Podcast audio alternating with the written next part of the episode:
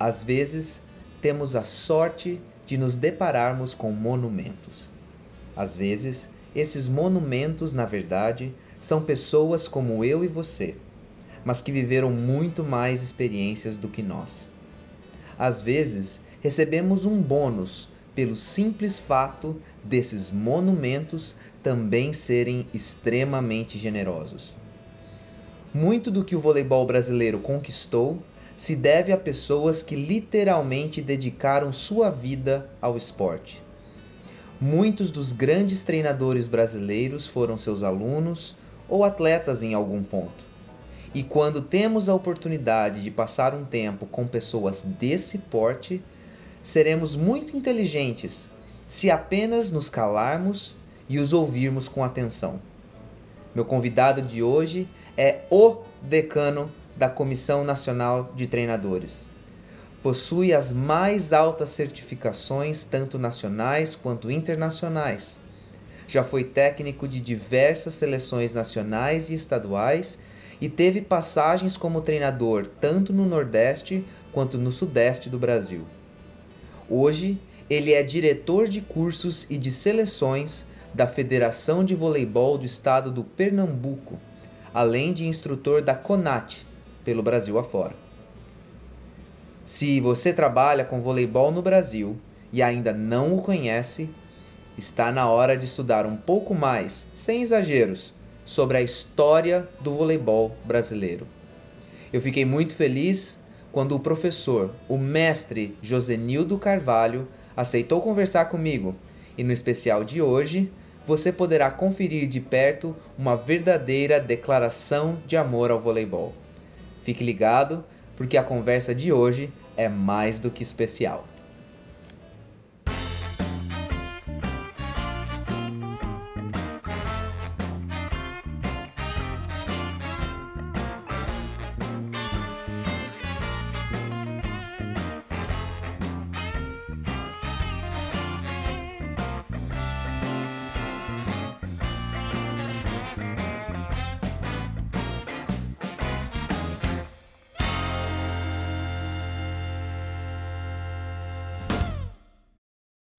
Noite, querido.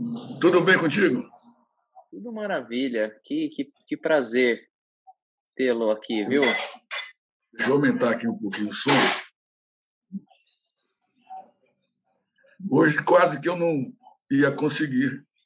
É, não, não tinha problema. a gente tá poderia marcar para outro dia sem problema. Tá vendo que está caindo, né? É... é que hoje aqui a internet não está legal, não.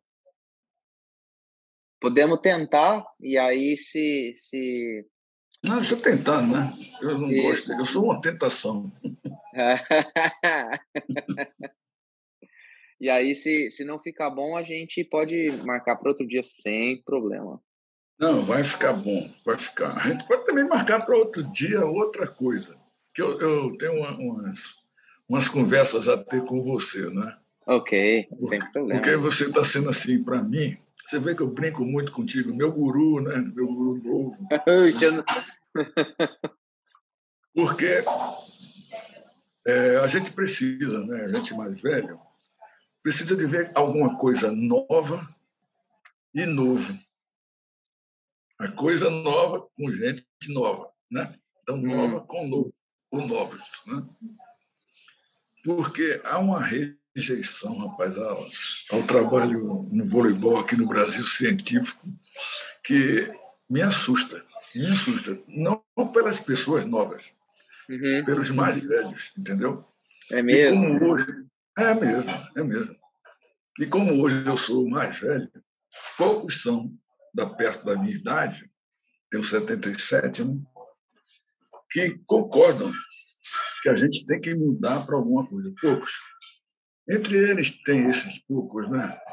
o Crisóstomo, o Ari, o Ednilton, os mais novos, atuantes como instrutores do CONAT. Muito menos ruim do que eu pensava que seria. Mas o pessoal, quando vai para a prática,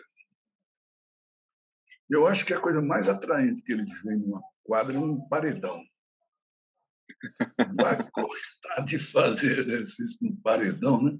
que eu acho bom. Enquanto você não sabe segurar uma bola, é muito jovem, o paredão é teu melhor companheiro. Mas depois que domina a receber a bola da parede e segurar, já pode apresentar o, o fundamento para ele. Não precisa ficar... Ou seja, não demora muito tempo, né? É não demorar muito tempo. Porque tem cara que prepara o time para disputar a Olimpíada de paredão. Pois é. É outro esporte. Isso, outro esporte, isso outra gente, coisa. É outro esporte. E eu faço competição com eles. Pra, só para agradá-los. Hum. Porque os pais reclamam. Eu dou uma certa tutoria para um pessoal que trabalha em clube aqui, sem cobrar nada dos caras. Só para eles aprenderem um pouco mais com a minha experiência, entendeu? Está me ouvindo bem? Estou te ouvindo muito bem. Então, a gente dá alguns exercícios a pedido dos pais daquelas crianças que trabalham com eles. Hum. Porque são ex-atletas. Não dá o paredão, minha filha, meu filho, desenvolve, porque eles são filhos do paredão, né? Pois é. Eu não morava aqui, eles são filhos do paredão. Tem muita, tem muita gente que é filho, filho e filha do paredão, tem muita gente que é filho do aquecimento, que era 40 minutos correndo em volta da quadra para aquecer. Eu já te contei que eu, o que eu fazia quando, quando chegava num jogo, que eu via isso em equipe profissional, viu? Uhum. Profissional. Na época era a Liga Nacional, não era a Superliga. Aqui no Brasil, quando querem ficar não pagando aos, devidos, aos credores, aí mudam o nome da competição, entendeu? Então, então aquilo que se deve se esquece, vamos embora. Então, vê só. Quando a gente tem esse tipo de, de informação junto dos pais, né, dos meninos, e eu vou lá e dou um trabalho de seis contra o paredão. Desenho uma quadra, seis por seis. Desenho uma linha na parede, que é a rede. Tomo cuidado de ficar com no tamanho do giz, para uhum. não ficar muito fininha, né? E digo, agora vamos jogar. O lado de lá é o voleibol pobre é que a bola chega e volta. Não tem ninguém trabalhando na bola. Então você não tem que cuidar direitinho para essa bola voltar em condição de você a receber, pois esse é o princípio do vôlei. É do controle da bola e não a bola lhe controlar. O é. paredão serve. O paredão serve. Um pouco uso serve. Agora, para a Olimpíada, eu não aconselho muito, não. Mas tem jogador que gosta de bater bola na parede, sabe? Mesmo no uhum. alto nível. Eu vejo muito isso em algumas equipes, assim, da, da classe C ou D na Itália, gostar muito disso. Talvez, é, talvez tenha alguma coisa a ver com um, uma certa segurança psicológica ou uma espécie de ritual para, né? é, para focar na, na, tarefa que vai ser executada é, logo adiante. Cada um tem seu ritual, né, professor? E, claro, e, claro, claro. Eu acho que deve, deve, deva haver ainda, lógico, muitos treinadores que, que são apegados a isso, mas eu acho que o componente é, é, psicológico nesse sentido do, da preparação para o que vai ser feito ainda tem uma carga muito muito importante, né? Sim, sim. Então, eu chego com eles e falo assim, ó, em vez de bater com a parede, vamos jogar com a rede. Fica mais difícil, né? Com a rede fica claro, mais difícil. Você bate a bola a um metro da rede, bate nela, e se, não, e se bater do meio para cima, ela volta muito colada no chão, né? vai descer reta, não vem para você. Isso é uma tomada de decisão. Né? Então, vai bater aqui, a bola volta, você domina, dá um toque para cima e volta a bater. Se fizer seis vezes contínuas, você agora vai fazer sem dar o toque para cima. A manchete é um. Você absorve a bola, recebe a bola, já servindo como alto levantamento, e você bate a bola. tudo bem? Aí eles, tá bem. Eles pensam que é fácil, né? Mas a rede é danada para matar jogador. Uma que não é referência, atrapalha os outros. Ou seja, a rede é um obstáculo. E você tem que tirar esses mitos, né? não pensando em Bolsonaro, estou falando os mitos, né? os mitos convividos pelo voleibol, que são, ah, eu fazia isso. Os hum. pais falam muito para mim, sabe? E a pior estação para trabalhar na base que eu vejo aqui no Brasil atualmente é a volta de carro para casa com o pai dirigindo. Hum. Porque vem cozinhando o ouvido. E tem alguns técnicos americanos aí que me dizem a mesma coisa que tem esse problema. Uh, se tem. Eles uh, me dizem isso. Tem, sim. E eu, como tenho ex-jogadores e ex-jogadoras minhas que trabalham por aí, né? do Texas até o, o Seattle, lá, lá para cima. Né? Uhum. Então, eles me contam cada história, rapaz, que eu digo, eu pensei que era só da gente que é subnutrido. Não, o pessoal mora. o pessoal morando aí nos Estados Unidos pensa assim, né? Mas não, isso não é uma medida geral. E como modificar isso, né? Eu acho que isso é um desafio para todos nós, não, Peter? Eu, eu... Bom, já estamos gravando, hein, professor? Já estamos já gravando aqui. A gente não, não posso, não, não vamos perder tempo. Tem muita, muita coisa legal para a gente conversar. Bom, primeiro. Tá ótimo. É um, eu só queria deixar aqui registrado que é um prazer recebê-lo. A gente já vinha conversando faz muito tempo para quem vai nos assistir.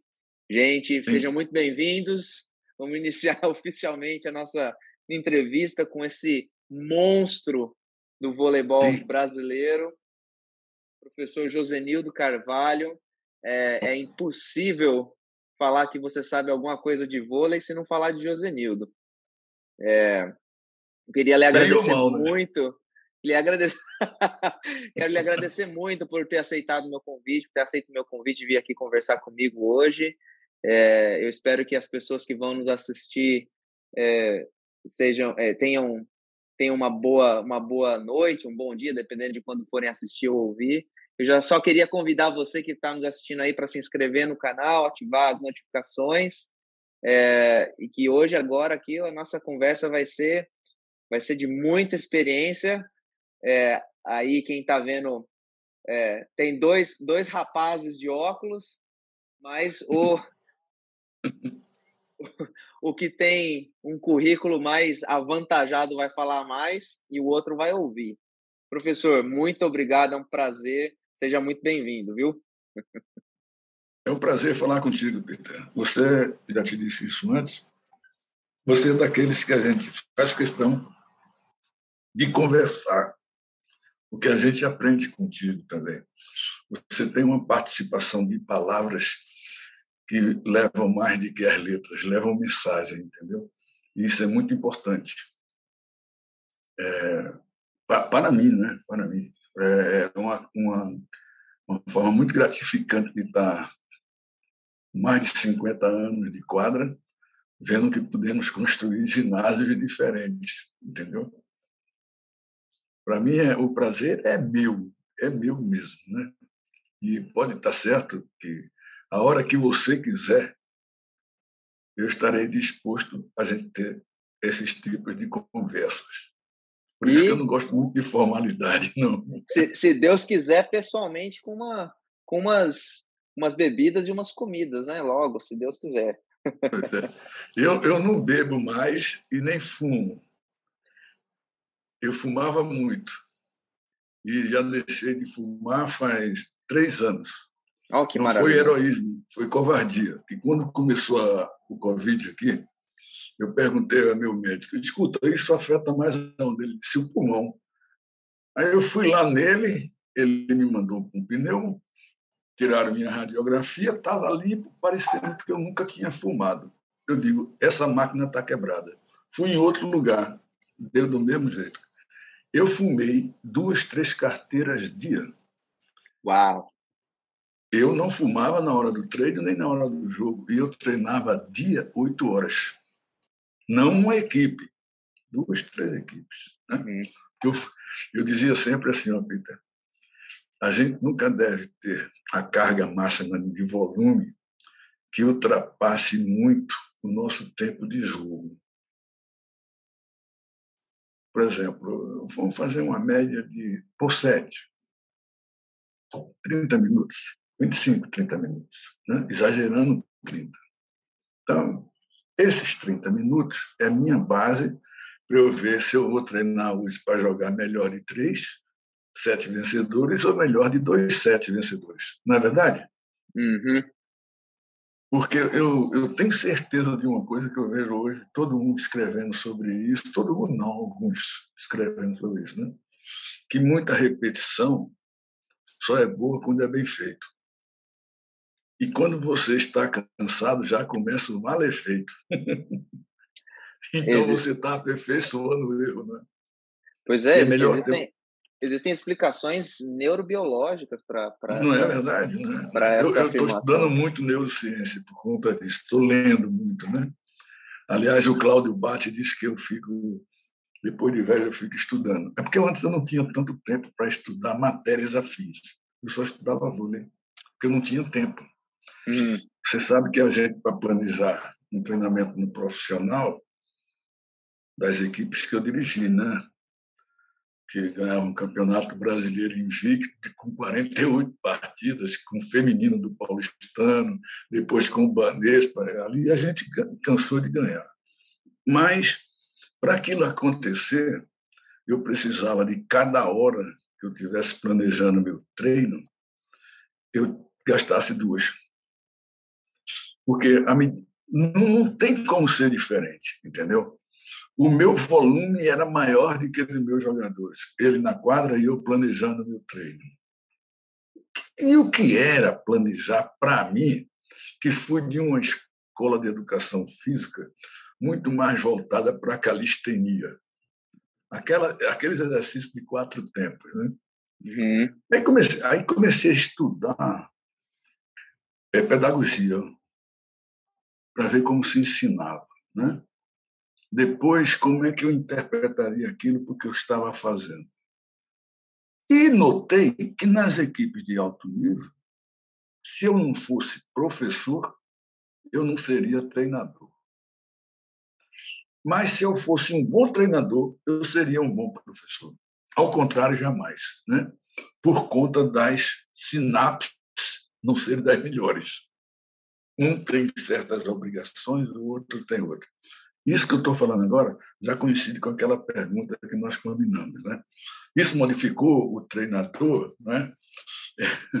Eu, eu, eu acho que as coisas que aconteceram no voleibol pouco modificaram os treinamentos.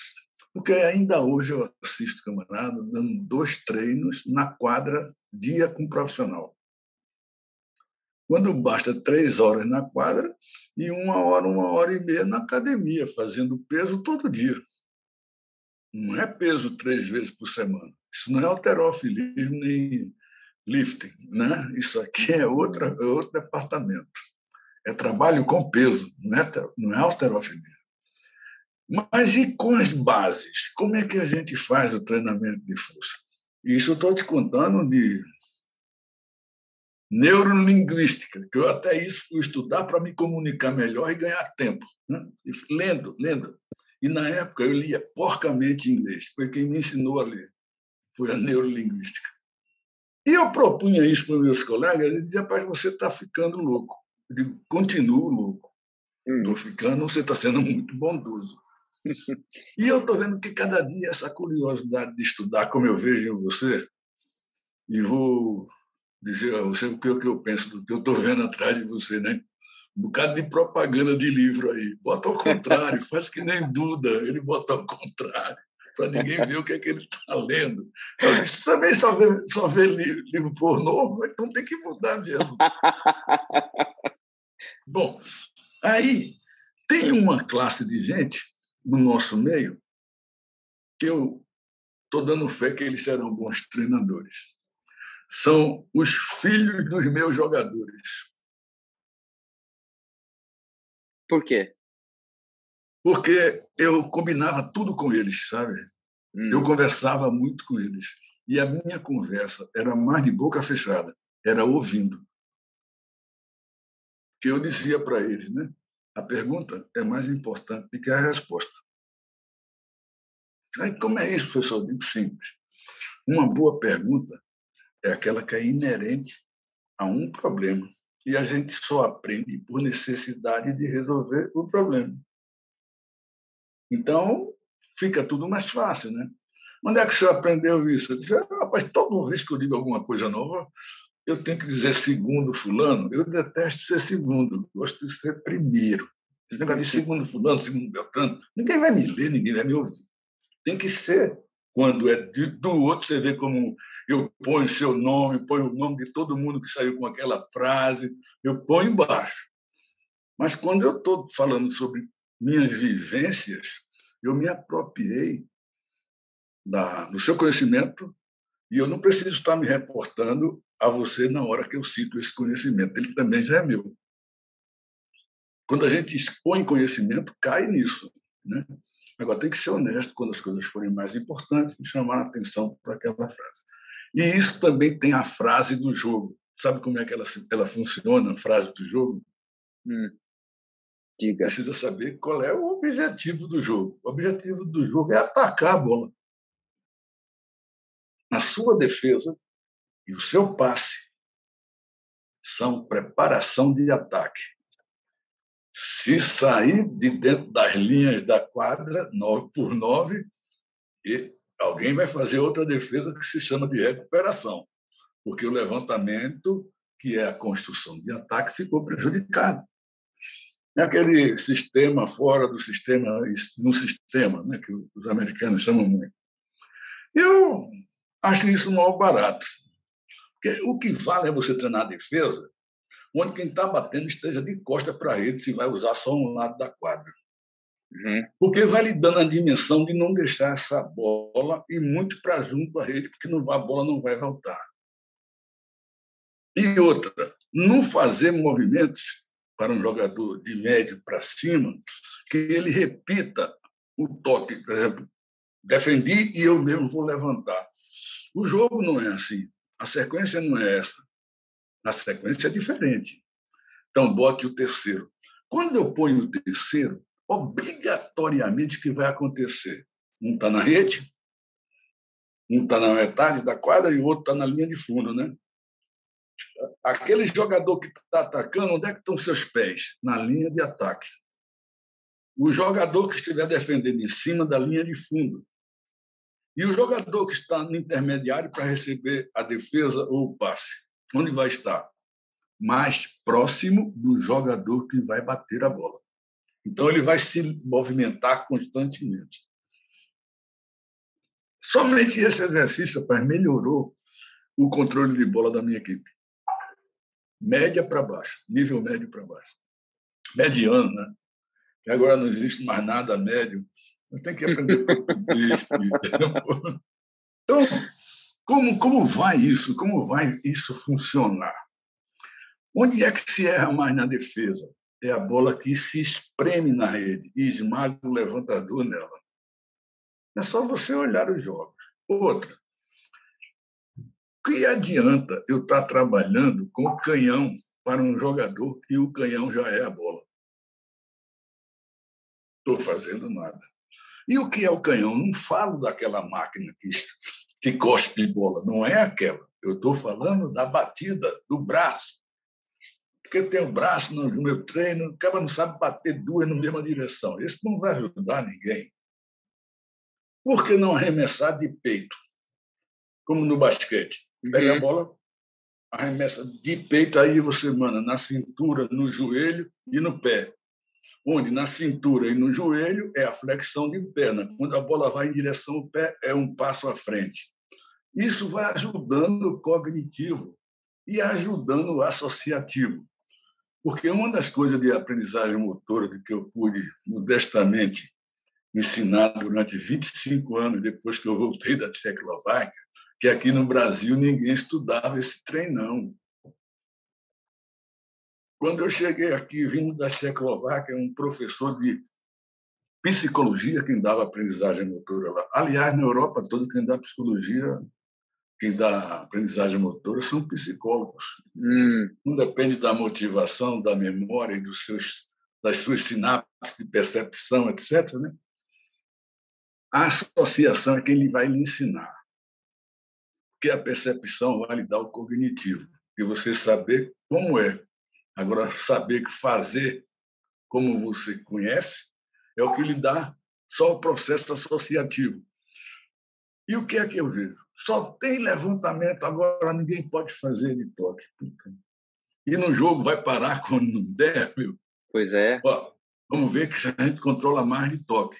Mas o que eu quero é a bola no ar, sem estar tá parando. Isso não é o nosso jogo hoje, Peter. Então, filosoficamente, sem botar ninguém no divã, e nem ficar cansativamente conversando, que enche o saco do jogador. O jogador não aprende ouvindo. Ele não aprende nem vendo. Ele sabe como é que é, ele tem uma noção. Ele só aprende fazendo. A experiência só se ganha quando é vivida. E a vivência concorre e traz o erro como auxílio para essa associação. Então, cognitivo, associativo, que vem a ser, em breves palavras, no meu entender, é a interpretação do que é certo e do que é errado naquele movimento. É associar. Associou, ele vai procurar fazer o certo. Mas se o cognitivo não lhe deu a ele conhecimento de como é o certo, aí é que é o problema. No meu entender, Tapito, eu não quero aqui escrever com você nenhum livro nesse nível apesar de que minha mulher ela grava quando eu converso com ela, ela diz quando eu morrer, que é quando a gente deve vender o livro de quem gosta, porque é mais uma pensão a receber. Entendeu? Então, vê, vê como é engraçado as coisas. Né?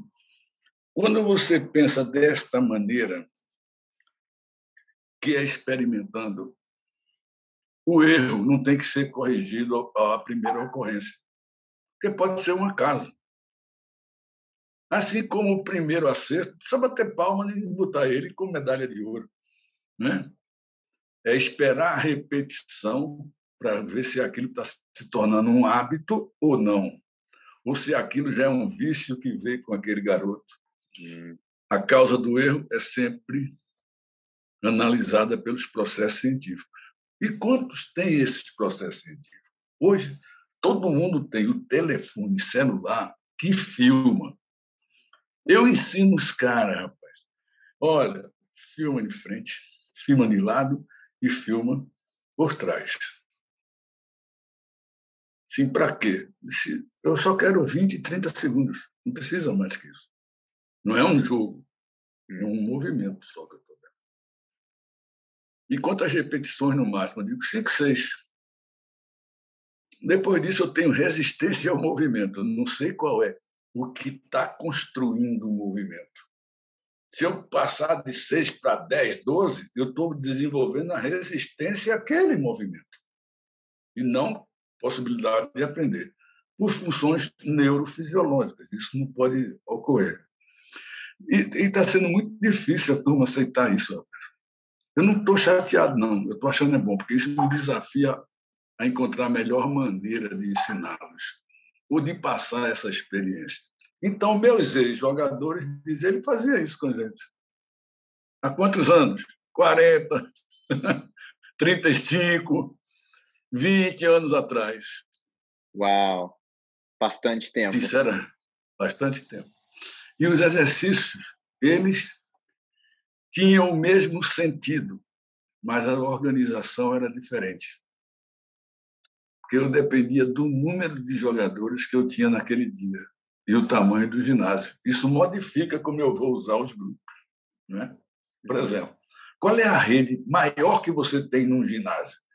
Não é a parede. Então, faça os meninos fazer o controle de bola com um jogador de costa para a parede. Onde quem está defendendo, que está na frente dele, não pode colocar a bola para espremer ele na parede. Né? Isso dá até uma, um trabalhinho assim. Eu gosto dessas coisas. Aliás, eu, eu gosto de poucas coisas. Um é cavalo, a outra é dar treino. Né? Então, quando a bola for espremer você na parede, vamos dizer que você é levantador. Como é que você salva essa bola? Botando para o outro lado. O que é que você faz? Dá 90 graus e empurra a bola na parede para ela voltar. O jogador que empurrou você para fazer isso, onde é que deve estar? Não é mais perto de você porque você não vai empurrar na parede? Agora, ora, faça empurre com mais força para obrigar ele a pegar por cima o que está atrás, protegendo esse ataque. E outra hora, jogue mais devagar para pegar por baixo. Então, vamos trabalhar agora. Isso já deu uma tomada de decisão? É possível ou é por baixo? É quando que eu vou fazer essa jogada? Não é toda hora que eu vou fazer. Então, eu acho que se eu tive algum sucesso como treinador, foi quando eu descobri que a tomada de decisão nada mais é do que uma elaboração tática do que eu vou fazer. Eu tenho que elaborar para tomar decisão e não pensar no movimento. Daí eu dizer você que talvez a parede ajude. A não pensar primeiro na elaboração do movimento.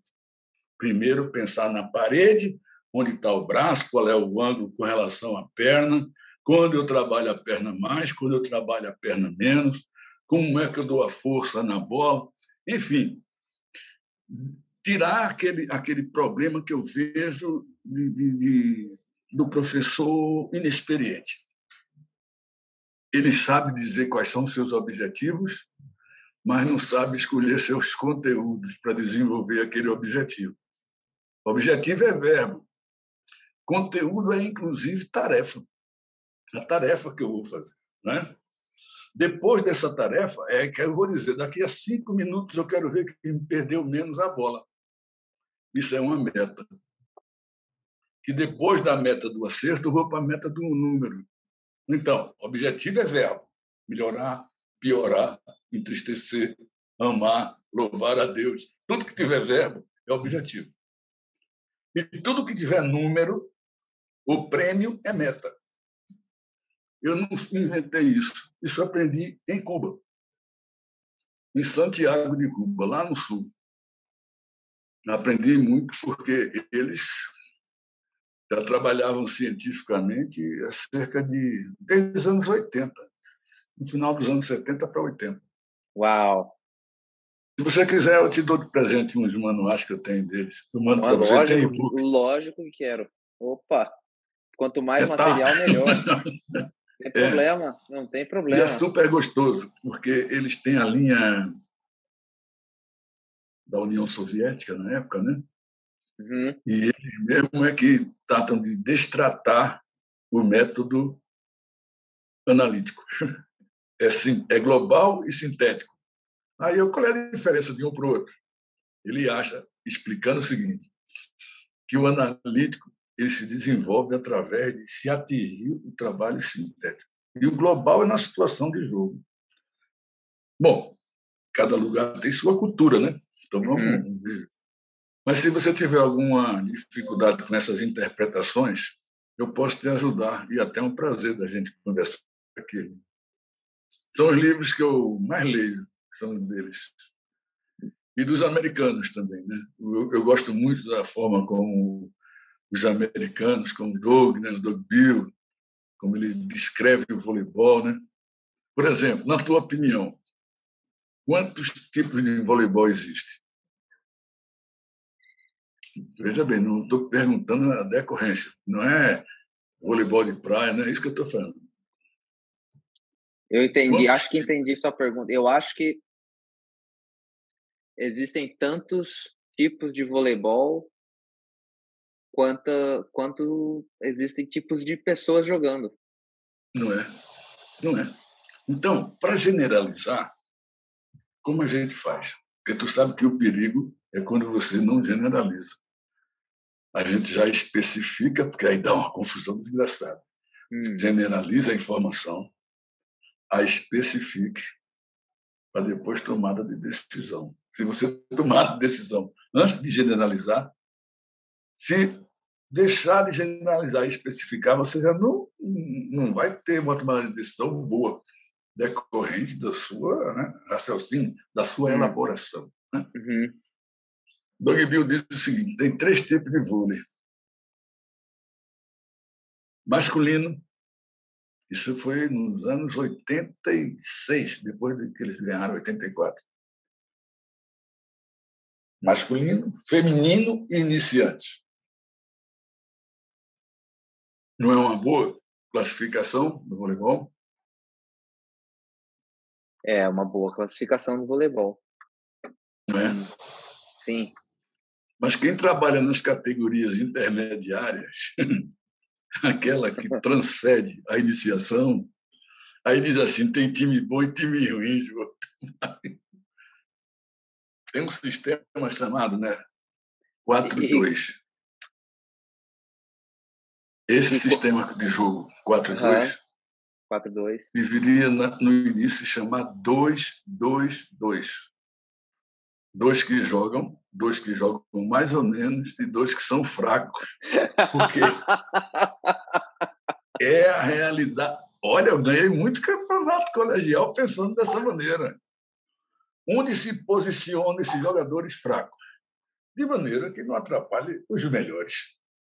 Quando está na rede, se encoste bem nela, no cantinho, perto do poste. E quando eu estou no fundo, lá no cantinho onde era o saque, lá no cantinho, porque os caras vão querer te acertar, porque eles estavam colaborando comigo e estavam com medo de jogar. Isso incentivava eles a melhorar para poder começar a ir para o, o nível intermediário, entendeu? Porque o grande lance é motivar. Mas motivar entregando de graça ou exigindo muito dessa entrega leva ao desânimo. Sim. Leva ao desânimo. E eu, eu fico louco com eles, né? Quando eles casam, têm filhos, aí ligam para mim, Jô, você está treinando aonde? Na Finlândia. É mesmo? Eu disse, é. Então, como é isso? Eu estou no fim do mundo. Pai. Finlândia, né? No fim da Terra. Finlândia. E aí, como você está rindo, eles também sorriem, acham gostoso, né? Mas aprendi muito também com o pessoal da, da Itália. Uhum. Você viu a bibliografia que eu coloquei, né? Tem mais italiano ali, né? Tem bastante Porque italiano. Tem... Eles são bons, viu? Eles são bons. Principalmente o Piteira, que é meu amigo desde 77. Uau! Eu fui assistir um Mundial em Roma. Uhum. E eu conheci, e ele já me conhecia porque eu tinha jogado uma competição univers, Universiade. Conhece a Universiade? Opa! E eu me destaquei nela. Aí ele disse que o diretor lá do, do time da Itália foi falar com o diretor lá do. Ele disse: rapaz, o homem é militar, deixa o homem quieto aí, vai. Ele é do exército, fica frio aí. Né? Mas era ido mesmo. Mas eu gosto, eu gosto deles, a forma assim super detalhada que eles fazem num crescimento como se fosse um, um bolo de rolo, entendeu? Não um bolo enrolado, é um bolo de rolo, onde qualquer defeitozinho o negócio não funciona, né? Então eu gosto muito disso. Professor, Estou falando muito. Oi. Não, tá, tá falando tanto que precisa falar. a gente conversou é, sobre a tua experiência e aí o senhor me mandou um link, uma imagem, perguntando se eu conhecia aquela imagem. E depois a hum. gente a gente falou sobre a toque de mestre, a sua a sua metodologia. Eu queria que o senhor falasse Sim. um pouquinho sobre ela, porque a gente está falando aqui de de várias histórias de voleibol para o adulto, para a criança. E o senhor mandou para mim a toque de mestre. Compartilha com a gente aí um pouquinho o que, que é a, toque de mestre, essa, essa, essa é. metodologia, quais são os pilares pedagógicos. É. Esses pilares era o que eu queria fazer hoje e não consegui. Lembra-se que eu te falei que eu comprei uma mesa digitalizadora? Lembro. Eu não consegui ninguém que me ensinasse a fazer isso. né? Aqui, porque tinha que vir aqui em casa, entendeu? Hum, Ou então, entendi. aonde eu vou lá em Porto de Galinhas, que eu fico estudando lá e minha mulher Sim. dando aula. Olha, olha lá, olha lá, garoto. Tá me ouvindo, tá? Estou te ouvindo bem.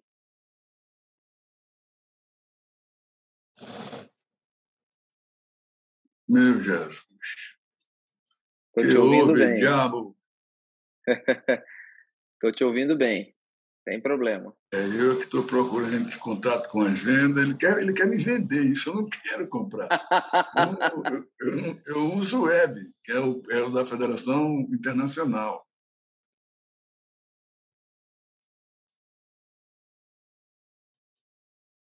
Meu Jesus Cristo.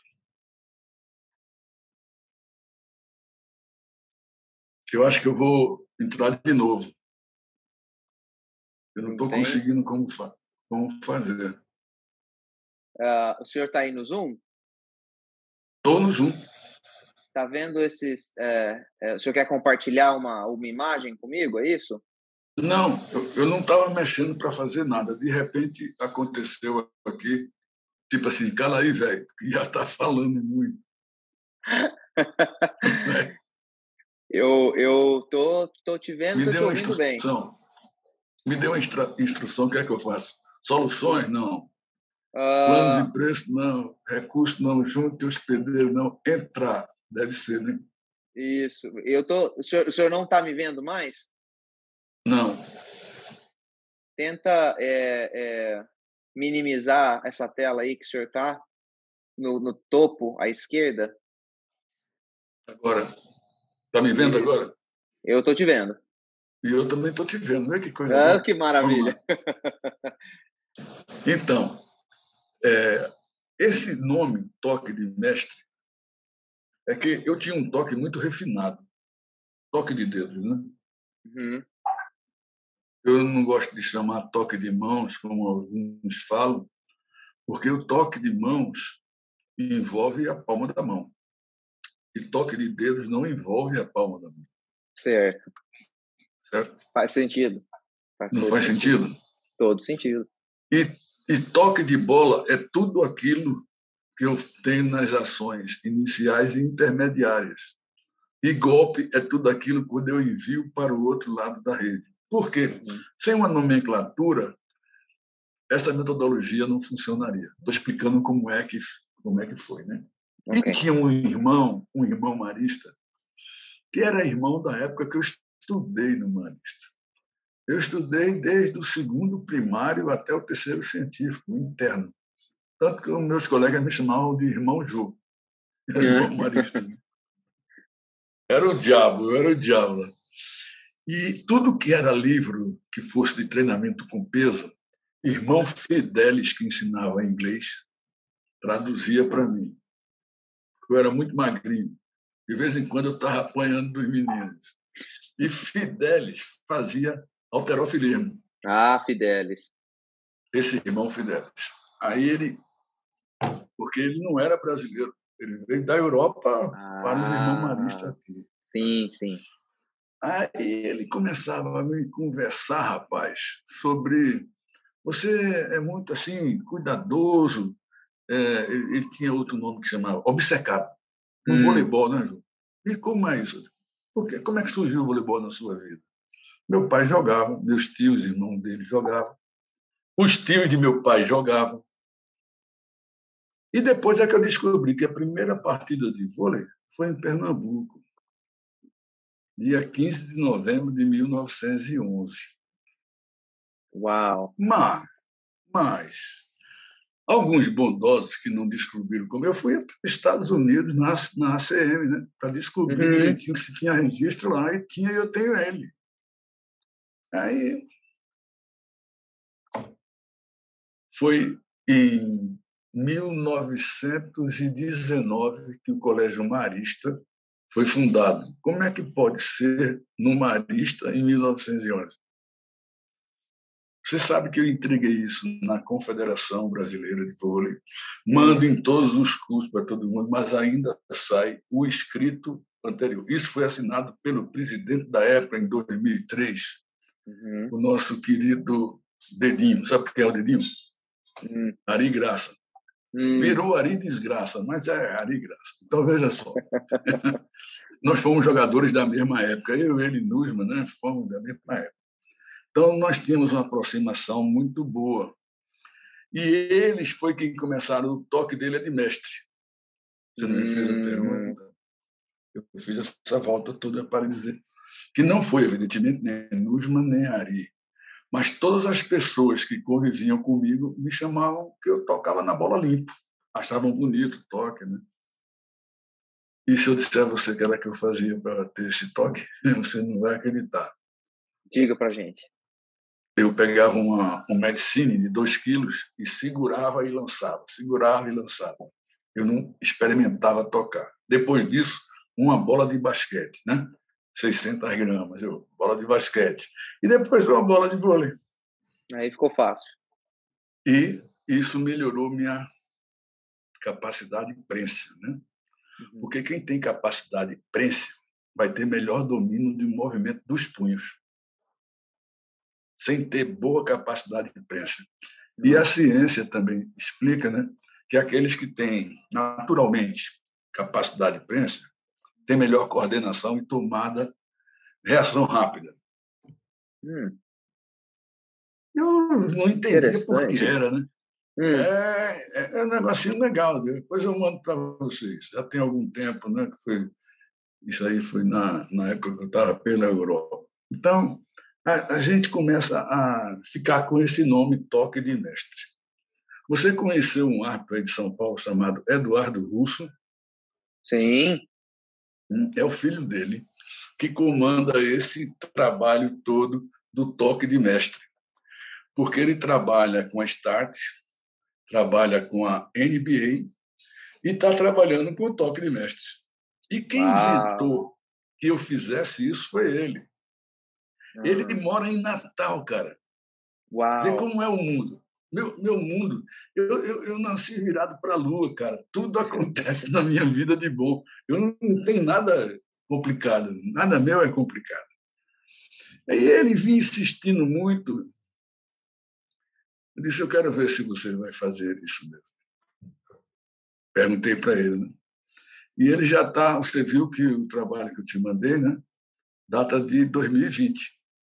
Já tem dois anos. E eu não deixava passar para ninguém isso. Por que não deixava? Porque durante a pandemia, ninguém ia experimentar nada dali. E aí esse toque de mestre tem aqueles pontos que são os pilares, né? onde eu posso resumir, eu não gosto Isso, fa fala para a gente tá escrito. um Fala para a gente um é, pouquinho. Onde tem todos os aspectos educativos, sociais e esportivos envolvidos nesses seis pilares. Né? Uhum onde o principal deles está na associação com os pais, que fica diferente dos outros. Né? Uhum. Hoje, em Recife, nós temos cerca de 400 a 500 alunos né, no nosso processo de trabalho, onde tem 12 professores trabalhando, em quatro lugares. E eles estão adorando. Eles estão adorando porque eu, eu, eu tenho uma forma do seguinte, né? Eu não preciso ser mais rico. Por quê? Porque eu nunca fui. Para que eu quero ser agora? Não é? Ponto um. Ponto dois. Esses meninos que estão trabalhando comigo, eles precisam ganhar dinheiro. E o que se ganha com aquilo serve de pagamento para eles. E cada festival que a gente faz, vê bem como é essa, esse englobamento dos pilares. Né? Uhum cada criança paga 50 reais, porque os colégios que a gente trabalha não tem nenhum público ainda, porque eu não arrumei patrocinador, mas estou atrás de patrocinador. Já há uma sinalização para os pais cujos filhos e filhas trabalham com a gente de colégios particulares. Eles estão catando. Já tem duas universidades né, oferecendo bolsa para quando ele chegar naquela hora. Tem universidade que tem colégio. Ou seja, é um dos pilares, é socialmente melhorar esse grupo. Mas que com a pandemia não deu muita condição de trabalhar em colégio público. Né? Uhum. Porque colégio público, para ter aula sem ter pandemia já é difícil. Imagine com pandemia. A gente luta. Pois é. Né? A gente luta mesmo. E daí surgiu é, o processo do o START, né, que é o, quem desenvolve mesmo a parte pedagógica, é o filho de Eduardo Russo, é o Carlos Russo. Por isso que eu pedi para ele escrever aquilo que eu te enviei. Porque ele foi quem me animou a fazer isso, na verdade. E eu costumo reconhecer as pessoas que trabalham comigo ou em algum momento me ajudaram de alguma forma. Como também tem hoje um, um professor, ele agora é está em Nebraska ele fazendo pós-doutorado. Eu só tenho gente fina, cara.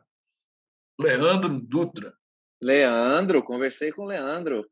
Conversei com o Leandro. Né? Leandro, Leandro me ajudou Dutra, a fazer aquelas querido. respostas para você da segunda em diante, eu, Leandro, faça aí, eu vou citar seu nome. Porque uma das formas que eu tenho de fazer é esses meninos aparecerem, entendeu? A gente, a gente vai colocar aqui depois a, aqui embaixo o, o hum. site para as tá. pessoas poderem acessar e fique tá. tranquilo. A galera acessa Pronto. aí o site, está aqui embaixo. Tá. Porque fica bom, né? Assim como eu pensei hoje, fazer esse desenho na, uhum. na máquina lá, digitalizadora. Ah, certo. Porque eu eu eu estava procurando uma coisa assim, que eu dou muita live voo, de aula também, né, pelo princípio de EAD, plataforma remota, né? E quando chega na hora de desenhar, eu não tenho ainda a prática de, de botar aqui um quadro, de armar tudo direitinho, isso envolve um data show, que eu acho que data show daqui a um ano acaba, ninguém vai mais usar isso. Né? Então, não vou comprar uma coisa que está ficando. É capaz dele morrer primeiro do que eu. é então, o que acontece? Eu, eu tenho necessidade, eu de vez em quando falo gesticulando muito quando eu não desenho. Eu acho que ao desenhar eu cresço. Hum na elaboração do treinamento. E facilita eu entender. E já ir com os indicadores naquele desenho ao lado dele do que devo observar. Ver como é que a gente pode facilitar isso. Minha modesta opinião. E eu digo modesta não é questão de politicamente correto, que eu estou fora desse time. Se é para matar, vamos matar, não tem problema. Não discute. Quando eu estou aqui trabalhando com você, eu explicar o que é certo demora muito. Porque você conhece voleibol, né? Eu conheço também. Agora, se eu disser quatro principais erros dos iniciantes, eu já dou um estímulo a você deixar os meninos, se eles não cometem esses quatro erros, só intervir para corrigir se for um desses quatro lhe dá uma orientação indicativa de como você vai agir. Porque o que é ser técnico? De qualquer modalidade, de qualquer função. É detectar o erro e corrigi-lo. Isso é técnica, é tecnicidade. Né? É assim o técnico de TV, é assim que ele ensina a dirigir, enfim. Tá? E essas pressuposições me facilitaram muito a vida. Por exemplo, o que é o que leva mais as crianças a terem dificuldade de fazer a cortada? É a rede alta ou é a altura da bola? Né? Uhum. Pode ser ambas as coisas, né? Pode. Mas eu posso dizer a você, sem dúvida, é a altura da bola. Porque se tem uma bola presa, ele acerta. Se você solta um pouquinho, ele acerta. À medida que vai aumentando o tempo da bola alçada, ele começa a errar, a entrar embaixo, a não ficar atrás da bola, a não dar a angulação ou enquadramento do ombro para essa bola. Todo mundo sabe corretamente. Começa a ensinar a cortada pela batida na bola. Acontece que a bola é batida assim em cima. Então, você está ensinando os meninos a bater na rede. Ou no bloqueio. Já se ela for na horizontal, você está batendo para o fundo. Que esse é o que é na iniciação. Bate para o fundo, bate para o fundo. É ou não? A rede é... Não, não, é uma referência, é um obstáculo. Né? Rede é um obstáculo, exato. Posso contar uma historinha que eu, que eu gosto muito? muito Manda. Muito, muito, muito. Manda ver. Tinha um desses professores super amigos meus, super amigos e que ele pediu um dia, Jô, eu tenho uma, uma equipe muito pequenininha, masculina, o que é que eu devo fazer? Ele, tu tá tirando onda, né? Eu te digo, pô, escolher um João maior, pelo menos para te levar o caixão, essas coisas aí. Aí ele, não, vai lá olhar, fui. Quando eu cheguei, ele estava dando cortada. Os meninos atacarem a bola para cima. Porque ele botou na rede, a rede de 2,40, que era para a idade deles mas eles tinham altura para jogar numa rede de 2 e 12, 2 e 15 no máximo. Hum. Então era para cima, né? Aí errou tudo, né? Não errou tudo, o que eu pensei. Bater para cima, ele disse, então me diga para onde eu devo mandar bater, para a bola não ficar do meu lado. Aí eu afaste mais a bola da rede. Aí os meninos não queriam. E nem ele. Se ele tem dificuldade com a bola junto, eu mando fazer junto. Eu, babaca, fica mais um metro, dois da, da, da rede e faz os meninos bater com profundidade. Então, não é bater em profundidade primeiro, para depois bater para baixo. Mão, chão, parede, mão. Mão, chão, parede, mão. Ensina o cara a cortar para baixo. E a continuidade disso, você perde o enquadramento da perna que deve ficar à frente. Pode ver que os meninos que fazem esse tipo de trabalho, muito tempo, eles têm passado a contrária, porque eles se desenvolvem mais na expectativa do ataque em relação à parede, chão, parede, mão. Então, agora, isso eu não aprendi assim, não, viu, danado? Eu tive muito estudo na vida, né? para chegar eu, a essa conclusão. Eu que estou tendo a sorte de aprender rapidinho, assim, olha só. Não, não, não, eu não estou querendo ensinar nada, estou querendo contar apenas minhas experiências, né? E que isso foi um motivo até que um treinador, ele, ele já morreu, ele é russo, né? aliás, tcheco, Lumir Matek. Por que você não bate para o chão? porque eu tenho 1,80m, seus jogadores têm 2,2m.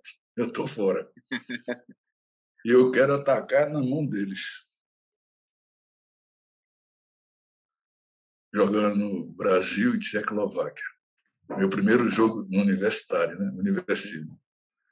Aí um, os cabas tudo grande, né? Eu na ponta. Eu tinha 90 centímetros de saída do chão. Uau! Eu passava o cotovelo do aro.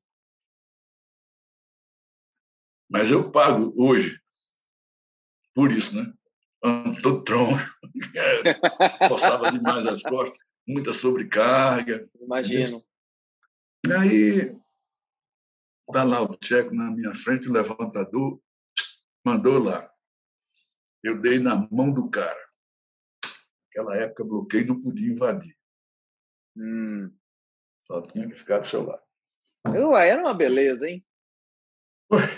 Quem Quanto sabia maior o bloqueio, é. é tome na mão. Aí o cara olhou assim para mim, Peter, com aquele nojo. Lá vem? Para onde foi a segunda bola do meu time? Para mim, de novo, né? Quando eu bati, ele baixou a mão.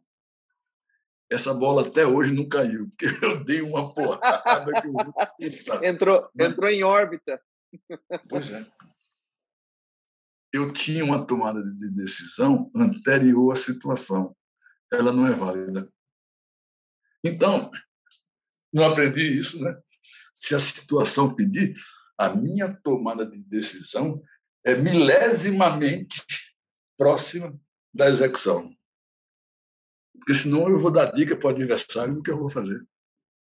Inclusive, a gente é, fala muito aqui, e eu falo isso muito para os nossos técnicos aqui, que quando a gente vai principalmente nas categorias menores, ensinar as crianças a, a, jogar, né? Que uma, uma habilidade, a gente, ela é composta de três partes, né? A leitura do estímulo que está ao redor, e aí o processamento desse estímulo. A partir disso, eu tomo uma decisão: o que eu vou fazer? E aí eu tenho uma execução motora. Só que dessas três partes, nós treinadores, a gente só consegue enxergar o final, que é a execução motora. É. A gente não enxerga as outras duas partes que estão no domínio cognitivo. E ainda muitos treinadores dão treino de parte motora. Né? Corrige, faz um movimento que é uma beleza, mas daí na hora do jogo não consegue fazer. Aí a gente precisa verificar, né?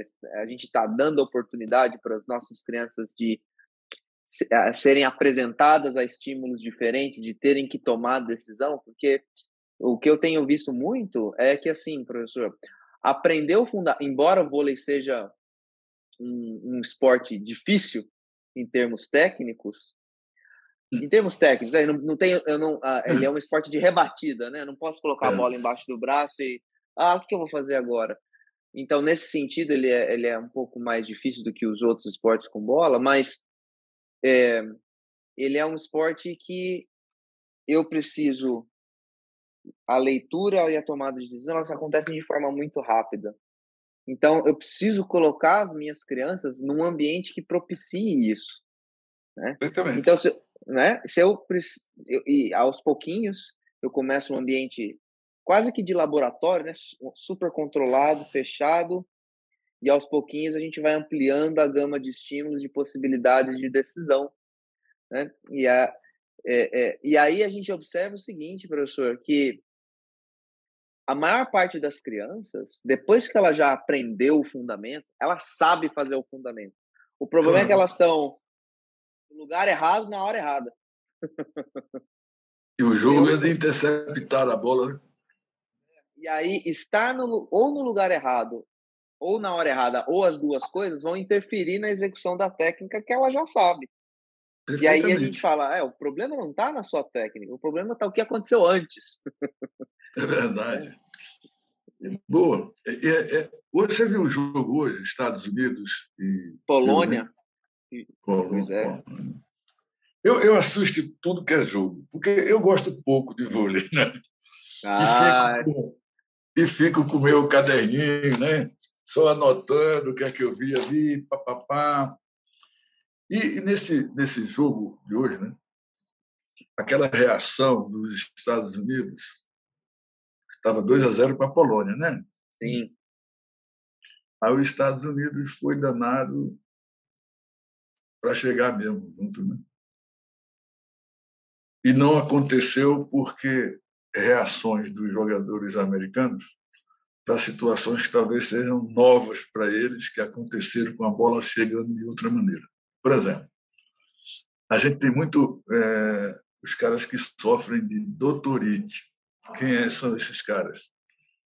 Os nossos comentaristas de vôlei. Eles são doutores, ou seja, não, não podem ser doutor porque não estudaram. Então, tem doutorite, a inflamação do saber. Né?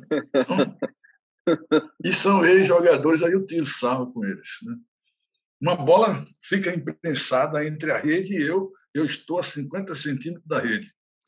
Eu devo sair dessa bola para o Thales chegar e pegar porque ele é líbero ou sou eu que pego?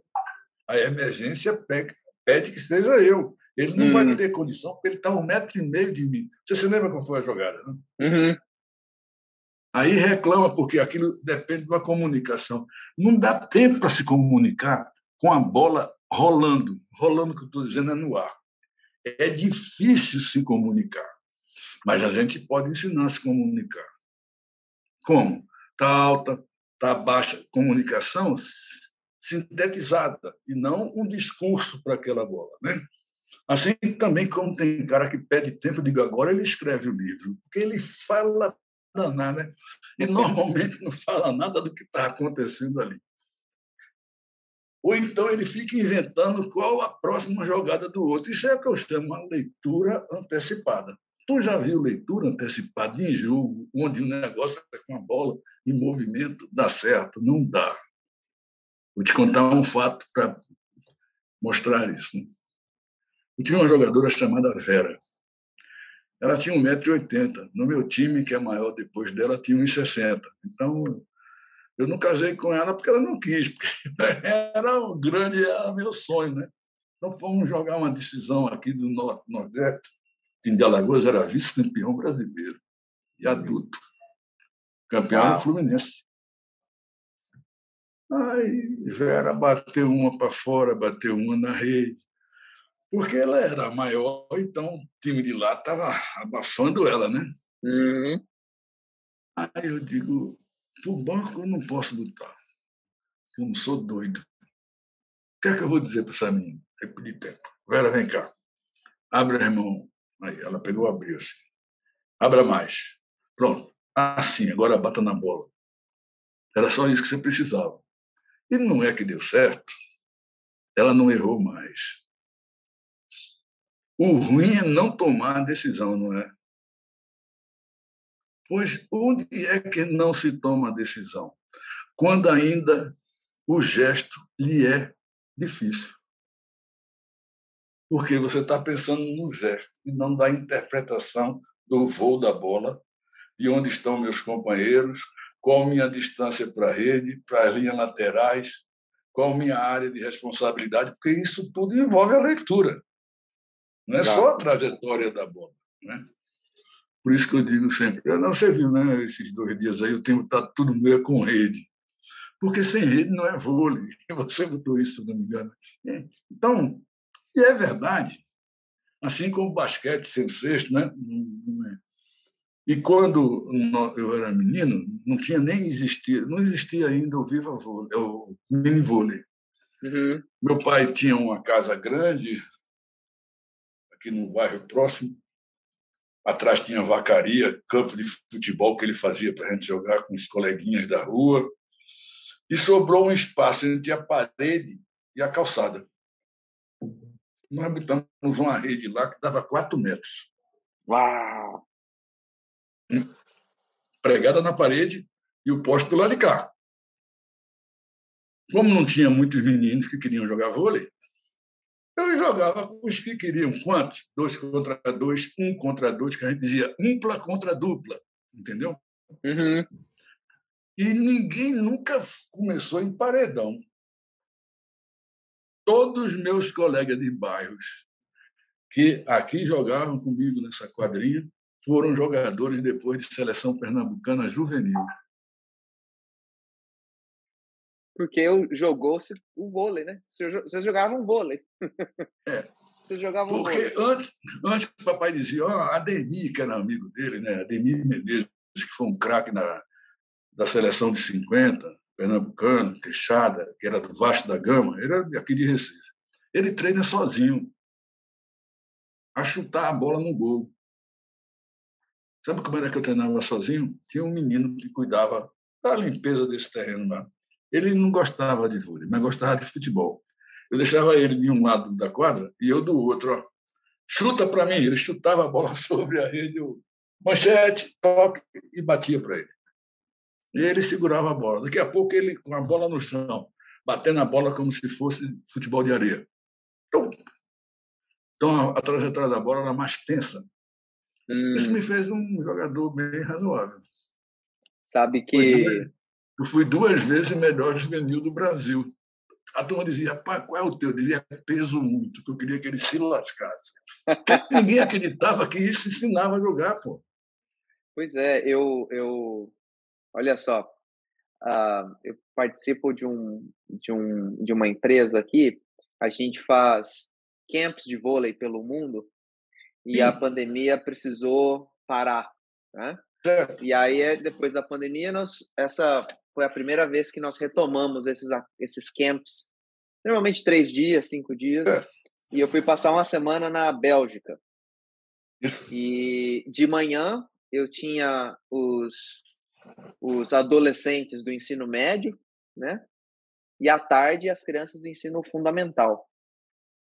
E os pais ainda meio reticentes, o vôlei lá é mais uma um, um, como é um esporte que se aprende mais na, no high school, né? Então eu tive poucas, tive poucas crianças na no ensino fundamental. Tinha uma, duas quadras, quadras completas dentro do ginásio, e eu tinha seis crianças. E eu precisava deixar essas crianças envolvidas três horas por dia por cinco dias, 15 horas de vôlei. Nós só fizemos mini vôlei. Só mini vôlei. E eles só queriam fazer mini vôlei. Depois de um certo tempo, eu falei assim, vamos jogar. Ele falou assim, vamos jogar hoje? Vamos jogar. E aí a gente fazia os conteúdos. Né? É, claro. Porque eles já sabiam o que eles queriam fazer.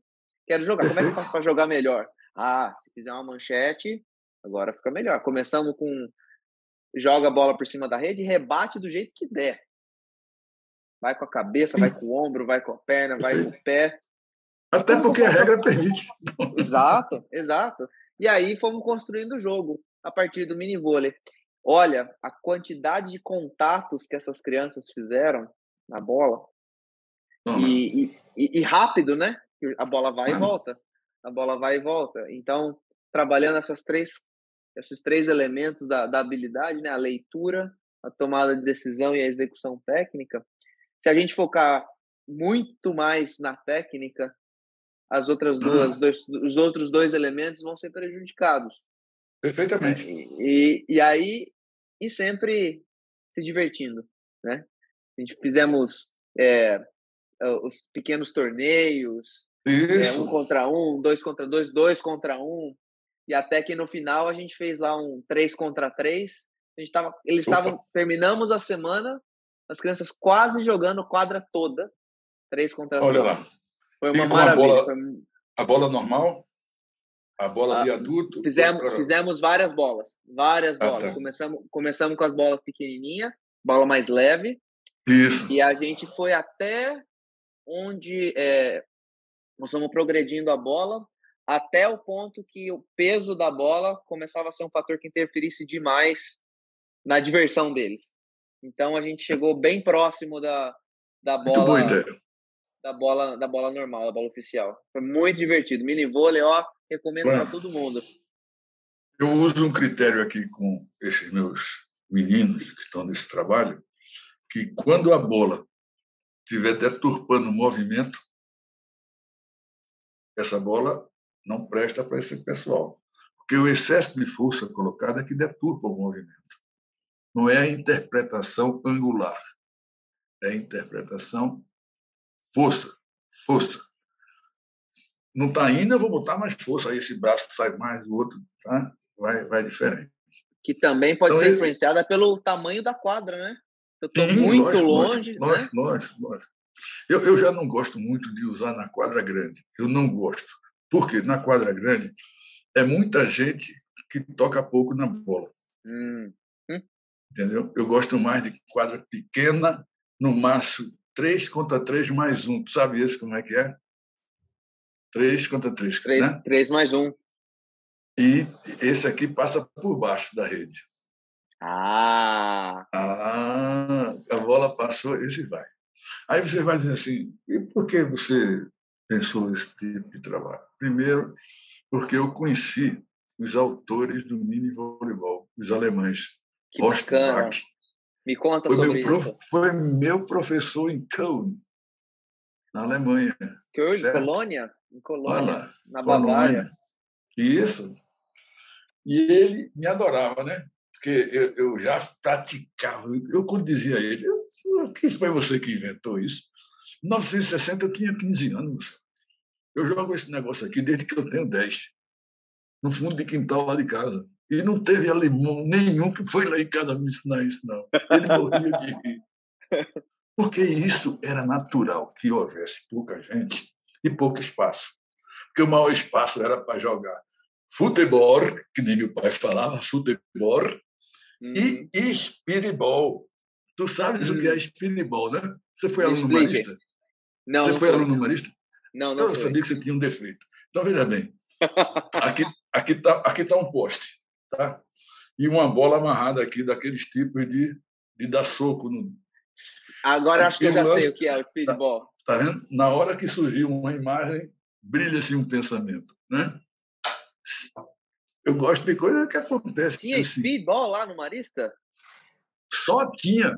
A gente alugava a bola para jogar no recreio. E era uma correria. E bola presa ensina você a ler os diversos ângulos que ela faz. Na hora que eu bato, ela vai por baixo.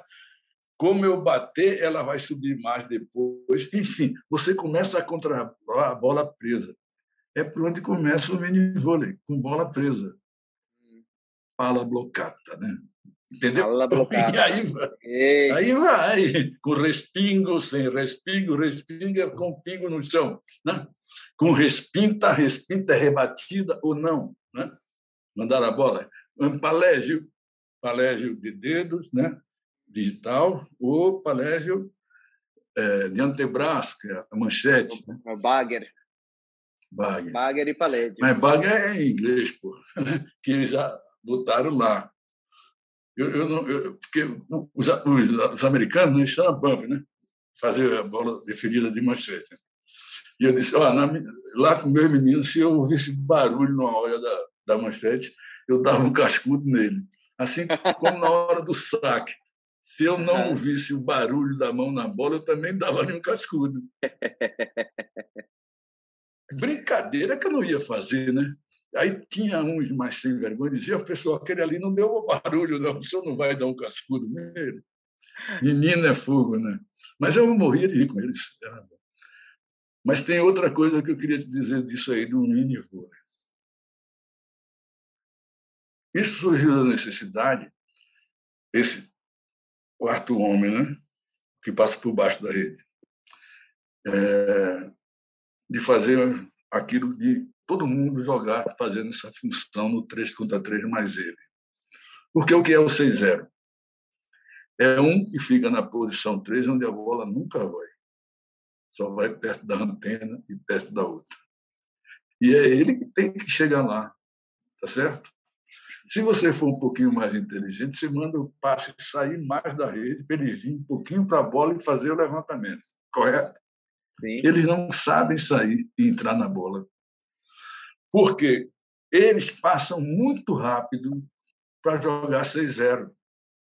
Eu tenho um neto chamado Mateus, e me desculpe os seus amigos que depois vão assistir esse depoimento de um avô babão. Né? Ele começou a jogar vôlei com oito. Quando ele tinha 11 anos, eu perguntei para ele: eu posso ir olhar seu jogo lá no Marista? E aqui em casa, quem não for Marista não ganha o dinheiro do lanche. Então, tá certo. Como é que... então, como é que vai fazer? Não vou, pode ir. Quando chegou lá, saque por baixo, né? 6-0, saque por baixo. E a cara dele feia. Né? Aí eu, Matheus, minha cara, por que está com essa cara feia? Sabe por quê, vô? Faz três anos que eu saco por baixo, eu sei sacar por cima e o cabo não deixa. Eu acho que isso está prejudicando o nosso voleibol. Porque está dando um comodismo aos treinadores de o saque é por baixo para todo mundo, não vou me preocupar com isso, porque o saque por baixo deixa eu pegar de qualquer jeito a bola. E isso tem sido, foi para mim. Jogo 4 contra 4, tá certo? É com três atacando e um levantando. Três.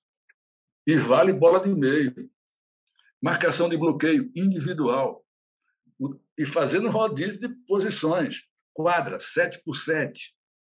Altura da rede, baixa. O que é uma rede baixa? 2,15 metros.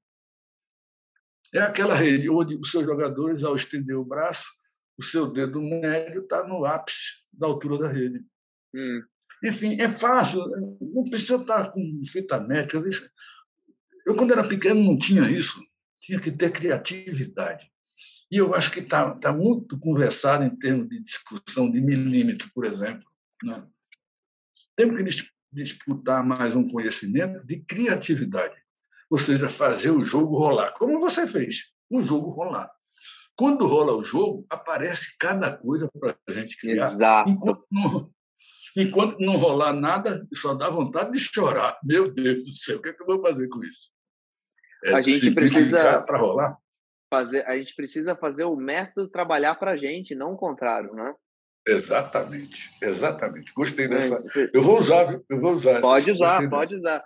Gente, é, o, o, método está a nosso serviço e não o contrário. Tem um, Eu acho, se não me engano, em Portugal, nas hum, categorias. Gira vôlei. É o gira vôlei. Eu acho que. Não sei, pode ser. Eu é, acho tenho certeza. É, tem, tem uma regra, não sei se é em Portugal, mas se não for, pessoal, me perdoe, depois coloca Diga qual é que ele digo, se foi Afonso que fez. Ok. Ah, diga. Que uma, eu não sei até qual idade, o mesmo sacador só pode sacar três vezes. Não. E aí o time continua com a posse de bola, mas tem que rodar. Eu acho isso bom. Você achou ruim? Eu achei legal, porque então... e aí acho que a, talvez não, não seja. É, eu, eu, testei isso. É, a criança que sabe sacar por cima e já passou, igual o seu, o seu neto, né? Ele sabe sacar por baixo. Não é Mateus. pulou o Matheus. Não, não é que ele pulou a etapa de sacar por baixo, mas ele tem a, a, habilidade já de sacar por cima. Então eu posso deixar essa criança sacar por cima, mas ela não vai destruir o jogo e deixar o jogo chato para todo mundo, né? Perfeitamente. E outra, com quadra curta, ninguém pode pôr força. Não dá para pôr força, tem que controlar a bola. Eu fiz Fica isso. mais com, fácil. Fiz isso com lá na, na Bélgica com os meus, é, as minhas, os meus adolescentes lá no, no high school foi uma maravilha. Jogamos meninos junto com meninas, meninos do varsity team, que é o time mais forte, com meninas hum. que nunca tinham jogado vôlei. Conseguindo fazer uma semana maravilhosa, adaptando algumas regras, foi muito legal. E eu acho que, que é uma regra, é uma, é uma, uma experiência muito interessante, porque você não precisa é, limitar a potencialidade individual dos atletas. Sabe sacar por cima? Saca mas vai sacar só três vezes. Talvez uma quadra menor, onde a força não vai ser um fator determinante, não é? Claro. Muito, muito interessante. Adaptar muito, o jogo, muito, adaptar o jogo à nossa a, a, a, habilidade atual dos nossos alunos, não é? Eu repito sempre nos cursos de nível 1 e nos cursos chamados de especiais, né? onde eu entro com clínicas e seminários. Seminários para teoria, clínicas para prática. Né? Eu digo para eles: regra de mais, jogo de menos. Hum. Então, por favor, deixe os meninos ir brincando e você crie coisas daquilo que eles já deram lampejo. Melhore aquele lampejo e deixe eles irem. Isso vai facilitar. Mas isso não vai levar muito tempo, professor. Olha, eu não sei se vai levar muito mais tempo de que fazendo de outra maneira. Mas que eles vão ficar mais animados, vão. E nessa fase inicial, é mais importante a ludicidade motivadora do que a informação formadora. Boa. Escreve isso, hein? Escreve deixa isso aí. Comigo, deixa comigo. Escreve você não, você não vai gravar? Já está gravado aqui, já. Já está gravado então, aqui, ó. Estamos gravando aqui, ó. Aqui tem um cara chamado Alex Fragoso. Foi aluno meu de muitos anos, ele tá velho. Né? E ele brinca muito comigo, me chama para live, essas coisas. Né? Aí depois ele dá um trato na live, trato técnico, né? essas coisas. Hum. Ele não modifica o que eu disse, nem coisa alguma. E quando modifica, é muito bem modificado, porque a discussão foi para isso mesmo. Porque às vezes eu jogo peru. Sabe o que é peru, né? Não. É a... Você não foi da USP, não? Não sabe o que é perua? Não sei, você, não sei. Você fez em Campinas, né? Fiz em Campinas, na Unicamp. É, em Campinas o pessoal é sério. Na USP o pessoal brinca. Então, vira bem. Na USP eu dizia assim, escuta, na hora que vocês me verem passando a mão assim na testa e olhando firmemente com meu olho esquerdo, que é o objetal. Aí, olho objetal, disse: Pois é, nós temos um olho que vê mais o objeto e um olho que é mais indagativo que vê o ambiente. E normalmente o nosso é o esquerdo, raros são aqueles que têm o destro, o olho direito. Não é que os danados foram estudar, rapaz, para ver se era isso mesmo. Eu estou falando de 40 anos atrás, cara. Olho dominante, é o olho dominante. É o olho dominante. O olho dominante. Então, é. vamos, vamos fazer um trabalho com as crianças de modo que eles se sintam alegres e sejam, no mínimo, adeptos do vôlei. Eles não precisam ir para nenhuma Olimpíada. Não é para isso que a gente está trabalhando com meninos. Né? Por favor, parem de estar estimulando o pai a fazer estatística de seu filho. Eu não, eu não permito que eles façam um jogo marcando ponto. O jogo é por tempo. E quando eu vejo, os meninos marcam sem ninguém saber que tem um ou outro marcando. Porque tem menino que é competitivo, né? ele sabe Opa. como é que marca, e hoje com essa regra de o ponto por ali, né? então. Fica fácil. Fica fácil. Aí tem pai que fala assim para mim, professor, o senhor acha que meu filho tem futuro para o vôlei? Disse, meu filho, eu sou professor, não sou vidente. Porque eu já vi tanta gente falando que fulano ia ser um craque e não foi, principalmente quando a categoria infantil, que era até 15 anos, não era infanto juvenil, era até 15 anos os campeonatos brasileiros, primeira categoria. É, os destaques nessa categoria do masculino e do feminino, hum. com mais cinco, seis anos sumiu. Ninguém sabia quem era o cara mais. Por quê?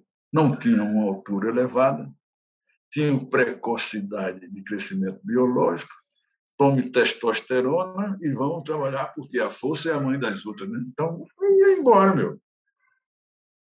Porque há quem pense que é a coordenação que é a mãe, né? É a força. Sem força você não se levanta da cama. Parte disso aí. Né? Então, é, vamos, vamos trabalhar, vamos trabalhar. E a, a criança pede, que é isso que eu fico chateado às vezes, né? que eles não pedem, mas quando eu vou fazer palestra com os meninos e com os técnicos, os meninos levam os pais. Pessoal, o Josenildo vai hoje, não sei o quê. Pá. Aí quando eu chego lá que vejo, chega a me dar uma tristeza. Porque eu já sei qual é o tipo de pergunta que eles vão fazer, mesmo eu não dando abertura para eles fazerem. Mas na nossa época você não fazia assim, você fazia de outra forma. Isso é porque na sua época não tinha celular, não tinha. Aí começo dizendo o que tem hoje, né? Então esses meninos tem uma percepção tática mais do que vocês tinham. Porque eles já estão habituados a elaborar e fazer. E vocês só repetiam. Era reproduzir o que se pediu. Hum, hum. Eu não já lhe disse para fazer assim. Você sabe a história de Douglas, né? Douglas Chiarotti? Conta pra gente. Aqui viagem, uhum. com giro. Douglas Chiarotti, o armário, né? Ele tinha vindo da Pirelli para mim, né? Lá no Banespa. Aí eu digo, por que você veio para mim aqui? Diz que, é, os meninos dizem que você é mais compreensivo. Eu, eu perguntei, porque eu sou mais frouxa. Aí ele disse, não, é mais compreensivo mesmo não é que é frouxo. Você conversa, se o cara está errando, até no comportamento com a família. Você, se, você não se mete na vida dos caras. Você ajuda a vida dos caras. Vê a interpretação dos meus meninos, como é que era. Uau! Certo? Aí lá está Douglas, né? para sacar viagens. Lançou a bola, jogo contra a Pirelli. Uhum. Lançou, a bola foi dirigida para o meio da nossa quadra. E eu cá comigo, ô filho. Né? e ele olhou assim para mim e deu um peixinho de onde estava. Em vez de saltar para a bola alta, deu um peixinho em profundidade, não tocou com o pé no chão e bateu para o outro lado. O que fez seu William segurou a bola. Aí eu disse, ainda tu fizesse ponto. o time todo fez essa risada que você fez agora, porque na hora que eu me levantei do banco para dizer isso, a turma vai tomar um esporro lascado, porque os próprios amigos achavam que não podia.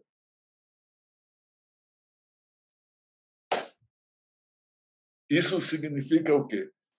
A gente não pode estar tolhendo a tomada de decisão, porque senão não a desenvolve. Se eu ficar dizendo antes, eu estou sendo vidente, eu estou querendo adivinhar o que o outro vai fazer. que eu possa ensinar as dicas. Parou o braço, entra mais para cá, vai sair largada. Demorou a sair o braço para bater a bola, dá mais um tempinho para saltar no bloqueio. Isso são dicas que favorecem a tomada de decisão. Mas para você tomar, você tem que observar alguma coisa. Pode ser isso ou ser aquilo. E não, papai, eu já disse a você que vá para ali, e outro cara vai. Quer ver aquele negócio de jogo de praia? Dois. Um, marcação de bloqueio, né? Paralela e aqui diagonal, né? Certo. Aí marca que o cara tá, no jogo anterior atacou mais diagonal. Aí nesse jogo de cá, que é que eu digo? Fecha a diagonal, que a só vai atacar para paralela. Eu só estou fechando um lado. O jogo anterior não me dá expectativa que o indivíduo vai modificar sua habilidade em função dele próprio. Hum. Né? Ou seja, a diversificação de golpe na bola é que me ajuda a tomar a decisão. Mas enquanto eu não desenvolver a batida para fora do corpo e a batida para dentro do corpo, essa bola aqui vai me tornar um jumentinho no ataque. Não vai acontecer nada. Exato. Eu não sei se você concorda com o meu raciocínio, mas é, é que é simples, a gente não precisa inventar nada, a gente precisa ter uma história para contar com aquilo que diverte. A gente tem mania de explicar as coisas de maneira séria, como se fosse eu descobri isso. Para com isso, até meu pai que jogava vôlei, ele fazia isso. Ele, ele fazia uma colocada de toque que não se faz hoje atrás do da 4 do outro lado. Porque antigamente, dois da posição 1 e 5 era no fundo e o 6 na frente. Era, o que estava na 6 na frente era chamado de pivô. O que estava na 5 recuado era na cozinha. Né? E aqui é quem era do saque. E eu era pequeno e via meu pai fazer isso, jogando. Que eu vim jogar seis contra seis em clube. Que os hum. velhos não deixavam eu jogar, não, porque eles queriam bater bola. Aí, no dia que eu fui convocado para a seleção pernambucana, foi uma festa. Fui convocado com 16 anos. Que beleza. Fui reserva. No outro ano, eu fui o melhor em Ribeirão Preto. Em 63, eu completei meus 18. Fui o melhor em Natal. E quem é que escolheu o melhor? Era número ou era achômetro? Não tinha estatística. Ninguém fazia estatística nessa época. Era os mais velhos que aqueles que se destacavam pela, vamos dizer assim, a plasticidade do movimento, que eles escolhiam melhor.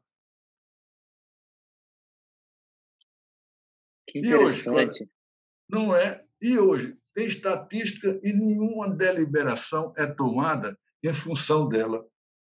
Hum. Porque a estatística é o resultado da ação, pode medir a eficácia, mas a eficiência é o movimento. E na formação me interessa mais o movimento. Porque senão vai acontecer o que aconteceu com o Giovanni. Né? Giovanni botaram na frente do Giso Joel de Espanha marcando ele. Ah. Vem a bola, ele, último ano de juvenil, Giovanni. Aí vem a bola e tom, explorando o bloqueio do, do negão, né? Aí eu disse, ó, ele vai começar a marcar você de maneira que você vai ter que fugir. E fugindo vai para fora vai para a rede. Ao invés de fugir, vamos tentar fazer diferente. Vamos explorar o bloqueio dele. Como é isso? Usar a cabeça, armar o braço e empurrar na mão de fora. Mas se você não empurrar, ele vai tirar a mão. Porque você vai parar. Tem que primeiro armar. Bota o polegar para baixo, o cotovelo é leve e empurra a bola. Isso é treinável. Uhum. E ele não fez. Ó. Deu outra porrada. A bola voltou da mão do negão na testa dele. na testa dele, voltou para o lado do negão e caiu ah. em cima da linha do outro lado. Isso no Ibirapuera, com 15 mil pessoas assistindo. Escuta, escuta só, né? E eu aqui. E aí, Gigi, disse: fiz nada que você mandou, usei a cabeça. Literalmente. Literalmente. Meus meninos tinham prazer de jogar, rapaz. Hoje, ontem me deu dó ver o Brasil jogando. Parece que é uma coisa sem prazer. É, são todos maduros e com medo de errar. O, o jogo está tá pesando demais, entendeu? Tem que soltar isso. Hoje soltou.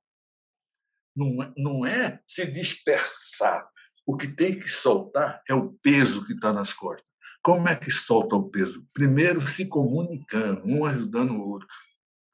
Porque ao me ligar no outro, eu estou também aceitando que ele se ligue em mim. E quando todos se ligam, fica difícil de os outros vencerem a gente.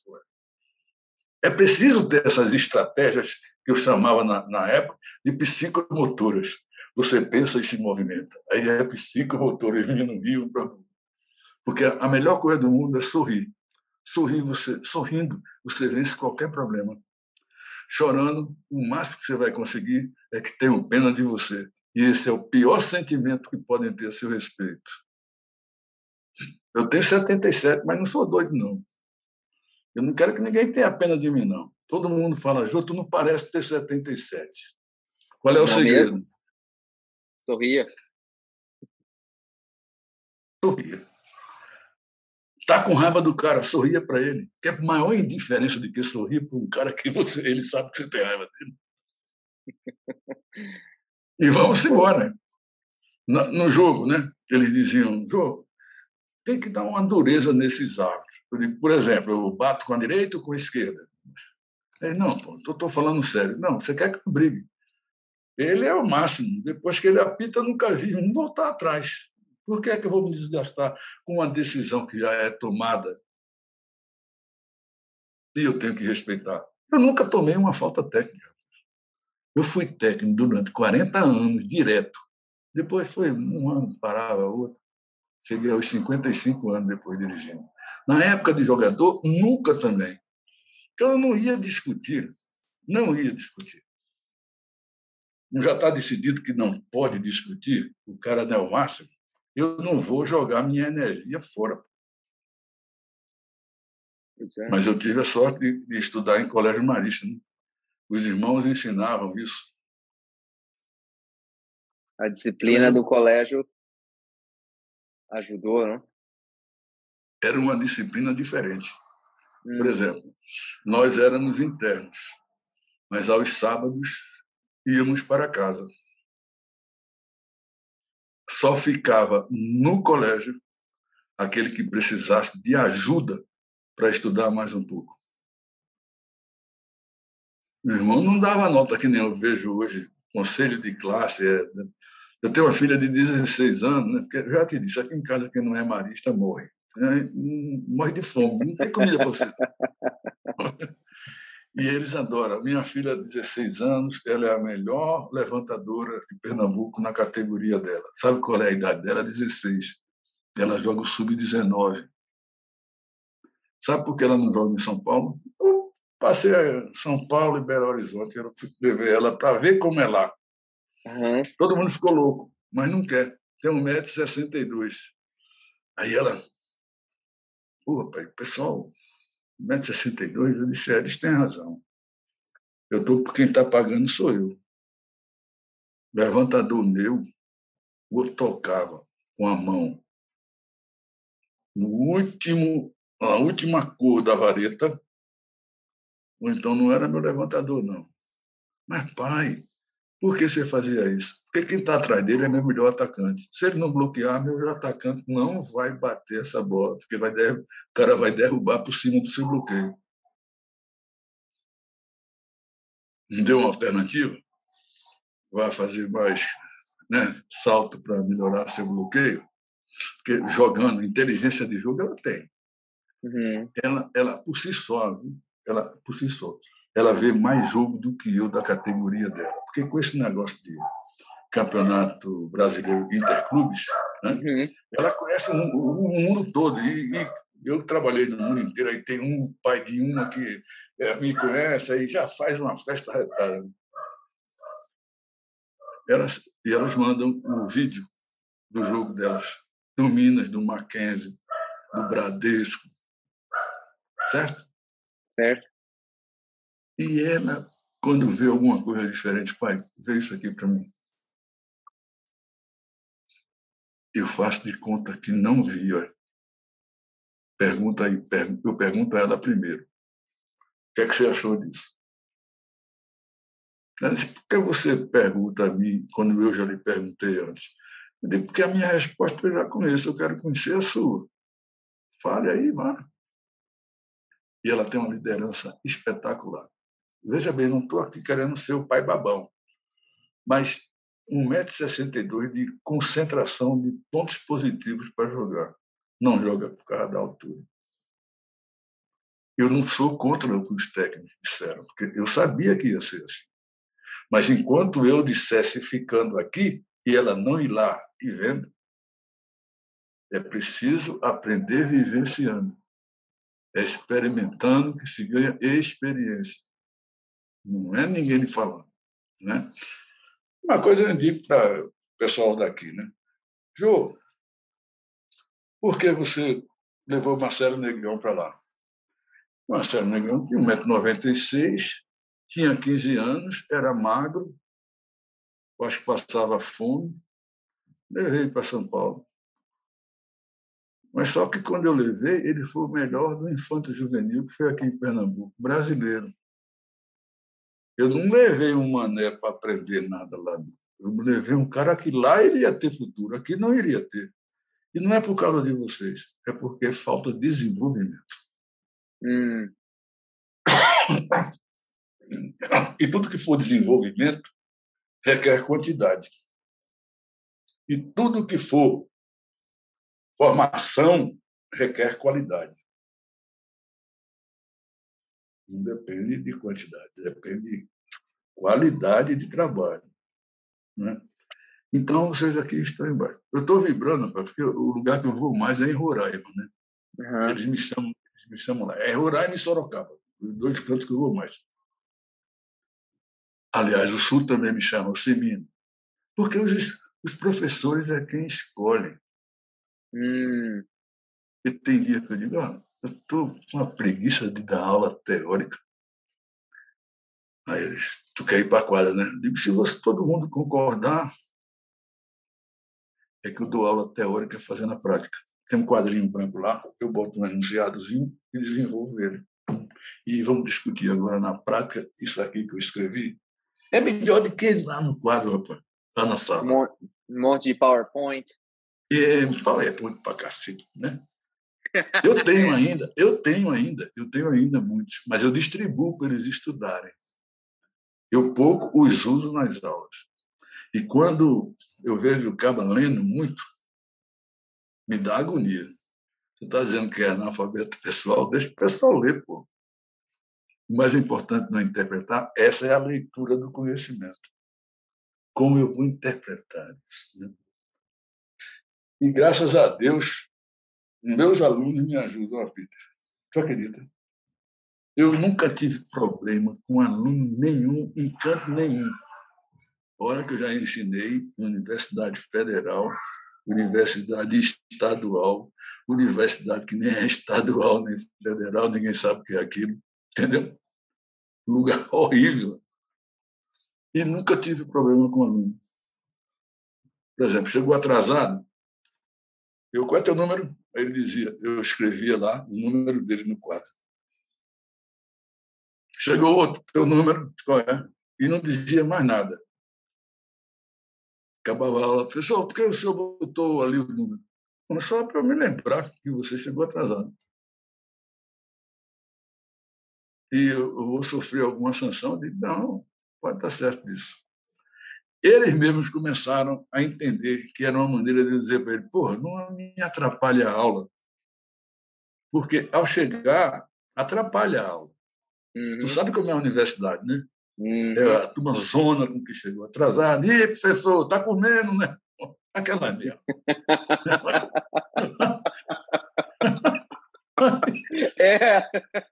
Mas não é assim mesmo que é, funciona. É, é, é, assim é. Mesmo, é. Aí o professor fica todo cheio de. Pô, eu fui aluno também, cara, da escola militar, né? Mas tudo bem. Mas eu acho que eu. Até chorei aqui. Eu acho que a gente. Eu preciso que você faça umas perguntas para mim, onde você achou mais interessante daquelas coisas que nós falamos. Né? Sobre regra, você não gostou, não? do que foi escrito? Eu achei uma, uma, uma, uma pergunta que eu queria lhe fazer é o seguinte: a gente vem, falando aqui sobre meios e métodos de treinamento e é. como aplicá-los para as idades menores e tal. E eu queria lhe perguntar como é que o senhor vê a, a história da mudança das regras? Quais são essa, as mudanças que o senhor acha que mais modificaram o esporte? Na maneira de jogar, primeiro, né? E na as mudanças nas regras foram muitas. Muitas mudanças. Oh, né? Tu viu aquele quadrinho que eu te mandei, né? Pois que é. Daquelas, daquelas mudanças todas, depois eu vou colocar uma, uma imagem aqui para a galera ver, ah. aquela mesma imagem. Uh, Quais são as duas, três, quantas regras o senhor quiser, o senhor acha que é, modificaram o nosso esporte? As que mais lhe vem à mente, assim? Eu vou dar Eu uma. vou dizer. Eu posso dar uma? Uma das mais recentes. Pode dar uma. Eu atualmente não dou mais nenhuma, mas você uh... não, vamos dar. Uh... O esporte. Não estou te ouvindo. O líbero, jogador líbero. Sim mudou o esporte, né? É, mudou a maneira de jogar, a maneira de treinar.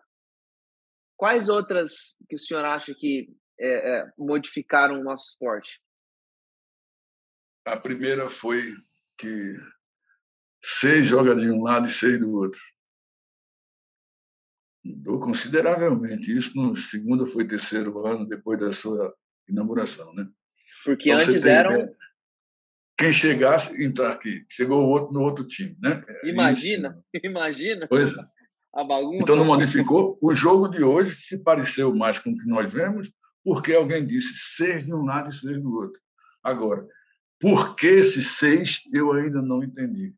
Aí fui ver essas regras. Aí, em Hollywood. O que é que estava escrito lá? Que ainda se jogava com cinco porque a cultura dali era basquete, né? De Springfield, né? uhum. né? certo? Se tiver faltando um, pode jogar com cinco. Aí depois corta-se esses cinco. É com seis, mínimo, que tem que jogar. Hoje já se aceita 14 na relação. Né?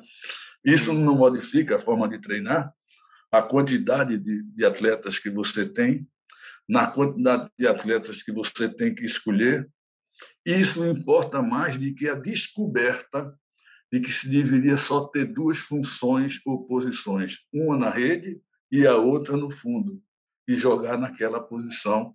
Isso abrandou, se é que é esse o termo, a quantidade de hora treino, porque era necessário que todos passassem em todas as posições. Graças a Doug Bill foi quem isso foi descoberto. Antes era todo mundo japonês, vamos treinar oito horas. E era tudo mentira. E quando eu estive lá em Tóquio, eu vi como é que era. Treina um pouquinho e para. Aí o cara vai lá para o apartamento dele, os homens fumam para cacete lá dentro. Pergunta para o Pampa que o Pampa te explica. E quem foi jogar lá. Uhum. Então, das oito horas que eles dizem que treinavam, seis horas, não dava três, quatro. porque tinha que ter um mote, mais do que mote, tinha que ter um marketing disso. Né? Ah. Por exemplo, cursos, cursos. Quem menos dava aula foi o campeão mais deslumbrante de Olimpíada, que foi o técnico do Japão, Yasutaka Matsudaira, que todo mundo dizia que aquela equipe era menor, muito pelo contrário, em altura era a segunda. Hã? Seis, né? Uhum. O Oda, o Oco, de central, o Morita, né? o Necoda, 1,82m, que era o levantador, e o outro, agora estou esquecendo, o Fucal. E esse era, não era bom, não, ele era ótimo, né? o Fucal. E, esse, e nesse deslumbrar de coisas coloniais, porque a maior colônia de japoneses do mundo está no Brasil, né? Liberdade São Paulo, né? É, é, a liberdade que virou de chinês, mas era de japonês, só japonês. É, eu sei, pois né? é. E tinha aquela boate lá no final. Era boa demais, ali perto do. Como é o nome daquela faculdade que tem lá? A FMU? FMU, né? Que era perto assim. Né? Eu conheci aquilo ali demais, cara. Eu morei na Franca muitos anos, antes de morar perto do Banesco. Hum. Eu, antes eu fui técnico do Paulistano, né? Tinha que morar uhum. perto do Paulistano. Mas outra, outra coisa que eu acho que interferiu muito no treinamento, no treinamento, uhum. não é no jogo em si, é a disponibilidade dos jogadores para treinar. Hum. Porque antes só quem tinha disponibilidade de jogadores eram japoneses e russos. Os russos porque eram das Forças Armadas, os jogadores. Como é hoje no Brasil, essa possibilidade existe. Né? Uhum. E os outros, na, na, os japoneses, era porque trabalhavam nas fábricas. Das oito horas, eles passavam duas horas trabalhando na fábrica. Hum. Prevendo que quando deixar de jogar vai ter um emprego. Mas estavam lá na fábrica. Né? Eu fui um dos primeiros jogadores profissionais do Brasil. Eu, tinha 18 anos, eu ganhava por mês uma quantia enorme aqui em Recife. Dava para comprar um Fusca, que chamavam pé de boi. Todo tá sem nenhuma aparelhagem, era tudo na sem nada, desprovido de tudo, só tinha roda e carroceria. Quem ganhava mais também era Neudon Emanuel Victor, que foi para a Olimpíada de 64 e figurou entre os cinco melhores atacantes do mundo. 1,95m, forte, ainda hoje é vivo. Isso mudou as regras, a disponibilidade, a regra não, o desempenho. Agora, onde a regra influenciou no jogo, né? Por exemplo, uhum. antigamente você tinha dois atacantes certo? Uhum. E um levantando e um levantando. Não era isso? isso. Depois passou para 6-2, né? Isso. O que é 6-2? Seis atacam, mas dos seis que atacam, apenas dois levantam. Né? Aí diz assim a turma, porra, é para chamar é, é 4-2 com infiltração. Isso não é sistema de jogo. Sistema de jogo é quando eu defino quantos atacantes tem e quantos levantadores tem.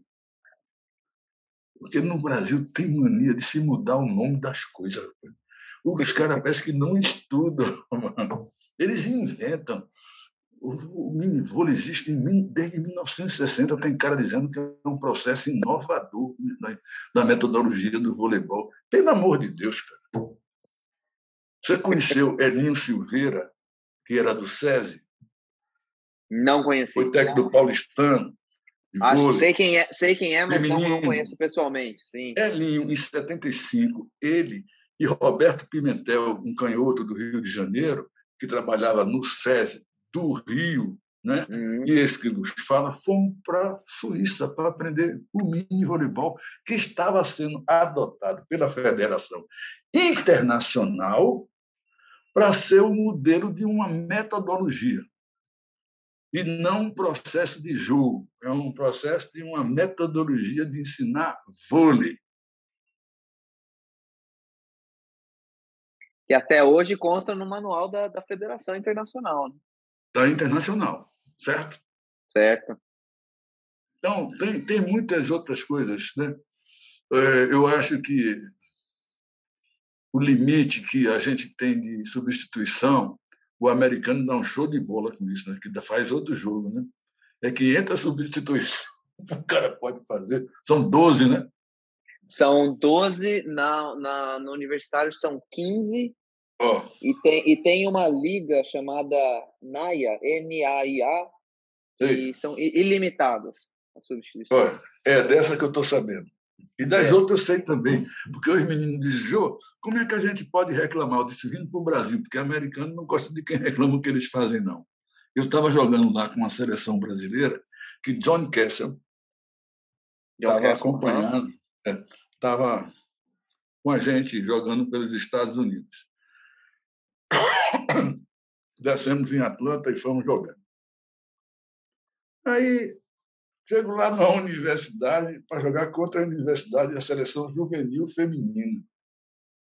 A mulher chegava na rede, entrava uma grande. A mulher chegava no saco, entrava uma pequena. É.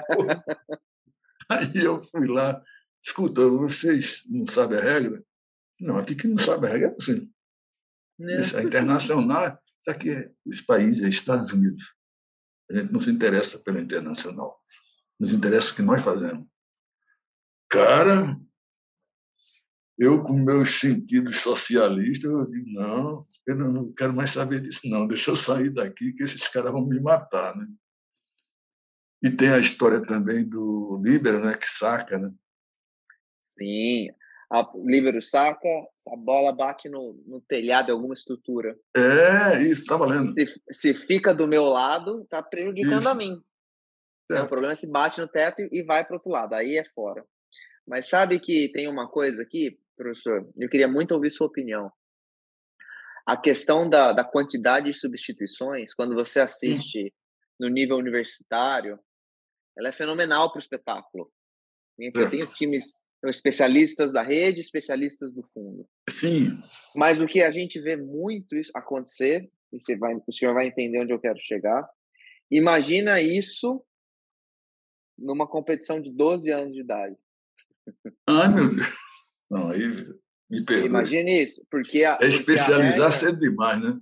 Exato, exato. E aí a gente vê com sub-12, a gente vê líbero na quadra, a gente isso. vê a gente vê central na quadra, que quando vai para o saque, a bola não, primeiro que não, nunca sacou por baixo, não saca por baixo de jeito nenhum.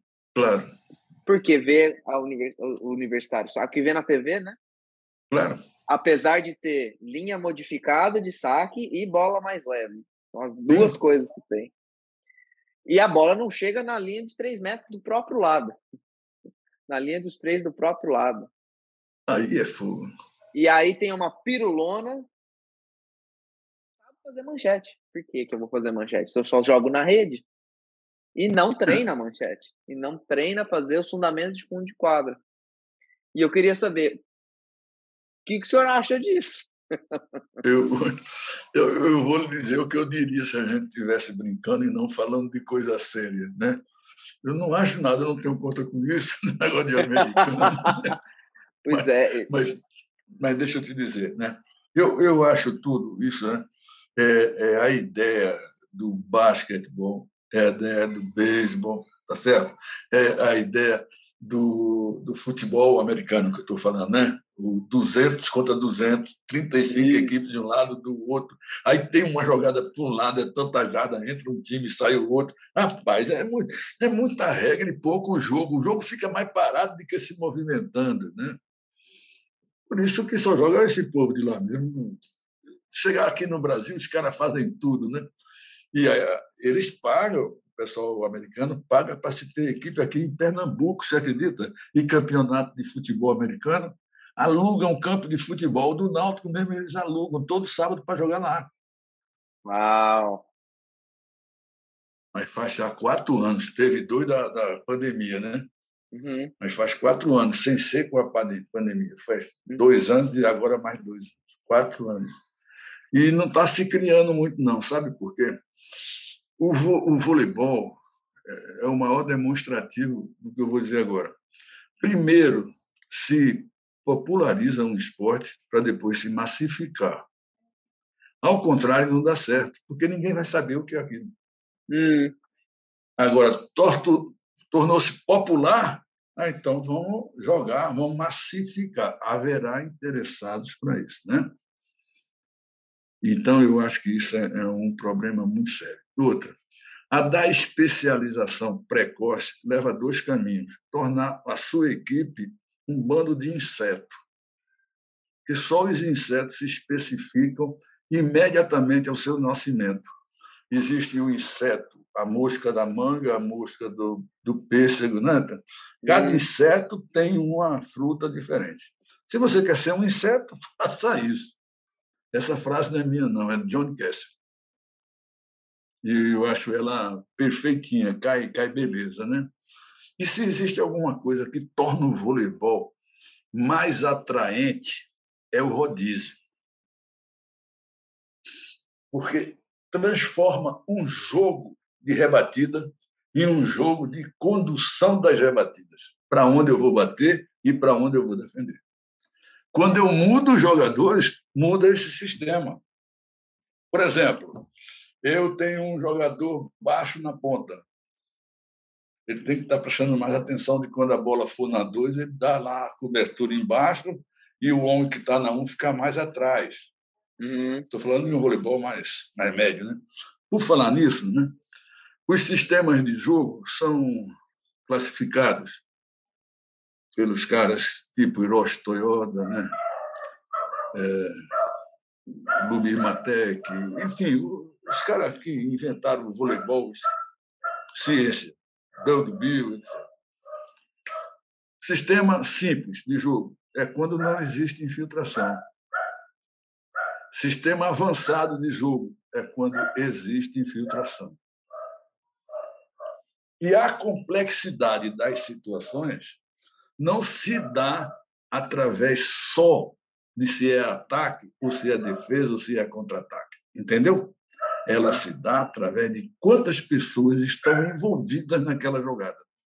Hum. Quanto mais pessoas estiverem envolvidas, por isso que é muito mais difícil defender do que atacar. Porque atacar é para onde a bola vai, defender é para onde os outros vão mandar. Hum. Todos de uma equipe têm que estar pronto a defender. Eu estou me fazendo entender? Sim, faz todo sentido. Bom, então veja só, é como ensinar posturas, alta, média e baixa. Uhum. Não é por fundamento, é por onde o jogador está na rede, está no fundo, não é? Uhum. Na, na defesa, na recepção, na recuperação, nos levantamentos, enfim, quem está jogando aqui para trás tem que tomar uma postura mais para a média e quem está na frente tomar uma mais para alta. Isso não quer dizer que não se torne média e que não tenha esporadicamente na baixa. Não é? E a gente trabalha já muito pouco hoje.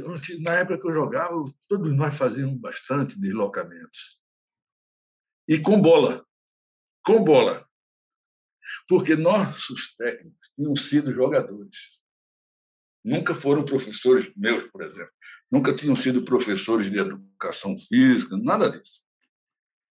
E eles diziam: o que me anima a botar os, os deslocamentos com bola é que jogador de basquete, antes dele aquecer, ele já bate bola.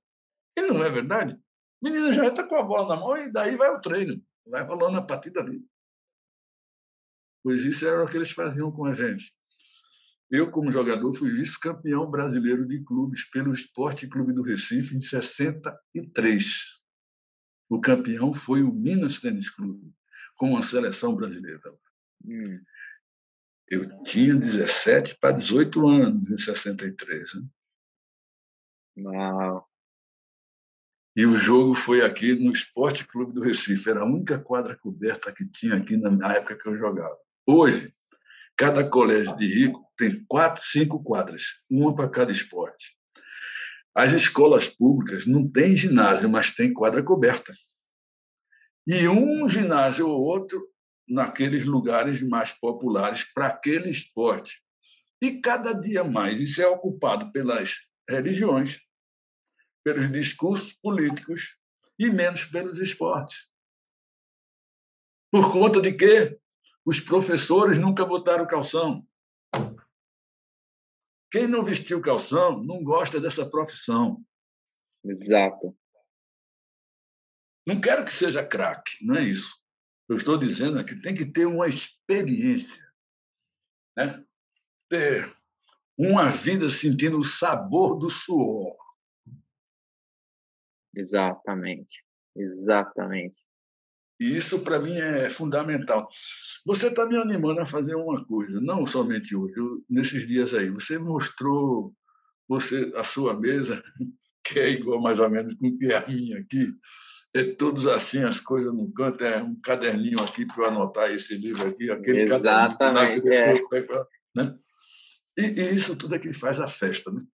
O que é que faz a festa? É tudo que é aleatório. Tudo que é em bloco é detestável, inclusive o jogo. Inclu... Perfeito. Perfeito. Professor, eu queria lhe agradecer muito por, por bater esse papo comigo.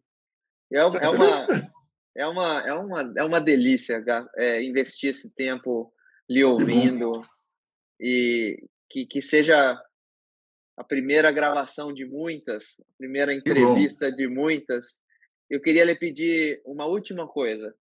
Pois tem não. muita gente, tem muita gente que vai assistir essa Sim. nossa conversa. E, e a maioria dos, das pessoas que nos assistem são professores, técnicos de voleibol, atletas, pessoas que, que amam o esporte. Certo. Se eu queria mandar para essas pessoas que vão nos assistir, uma mensagem final. Fale o que é quiser. Que o Fale o que quiser. O voleibol, o voleibol é jogado com a mão, né? Mas se vê-se com a cabeça e se perde com os pés.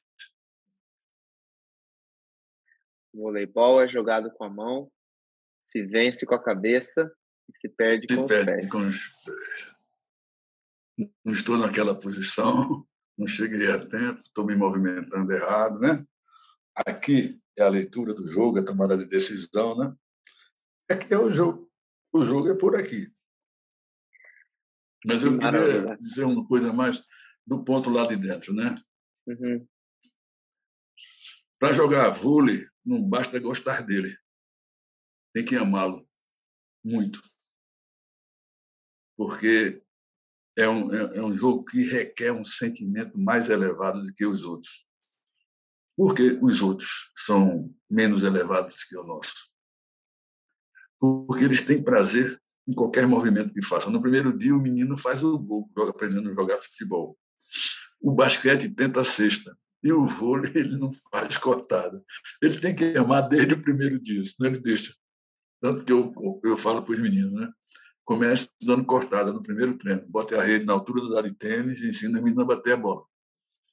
Agora diga o outro, lança a bola para o outro bater, depois o que vai bater lança a bola para o cara que vai levantar, aí o cara segura e joga, aí já não sai mais nada. Então vamos treinar isso para sair do ataque, embora. Motivar, entendeu? E ele diz: Jô, tuas loucuras são formidáveis, dá certo. E quando, quando eu vejo essas coisas que eles chamam de loucura, que eu chamo é sair da mesmice. Não é? Quer fazer algo melhor na sua vida, profissional ou particular? Faça algo diferente. E aí você vai sentir o gosto de estar vivo, né? Muito obrigado, querido. Muito obrigado. Obrigado a você. Prazer. Foi um prazer passar essas, essas horas aqui contigo. Vamos nos falar de novo. Você que nos assistiu aí agora, é, deixe seu comentário, sua mensagem para o professor Josenildo, se inscreva Isso. no canal. E a gente se vê no próximo vídeo. Um beijo para todo mundo. Obrigado, professor, mais uma vez. Um abração para vocês. A gente se vê, galera. Tchau, tchau. E obrigado a você também, porque para mim é um grande prazer estar falando com uma pessoa muito mais jovem que eu. Isso me dá uma ideia assim, eu estou legal ainda. Alguém mais jovem pode me Poxa, nossa, Pô, se dá. Legal. Muito Valeu. bom mesmo. Vamos continuar nos falando aqui e. Vamos. Um abraço, querido. Valeu. Para você também, queridão. Valeu.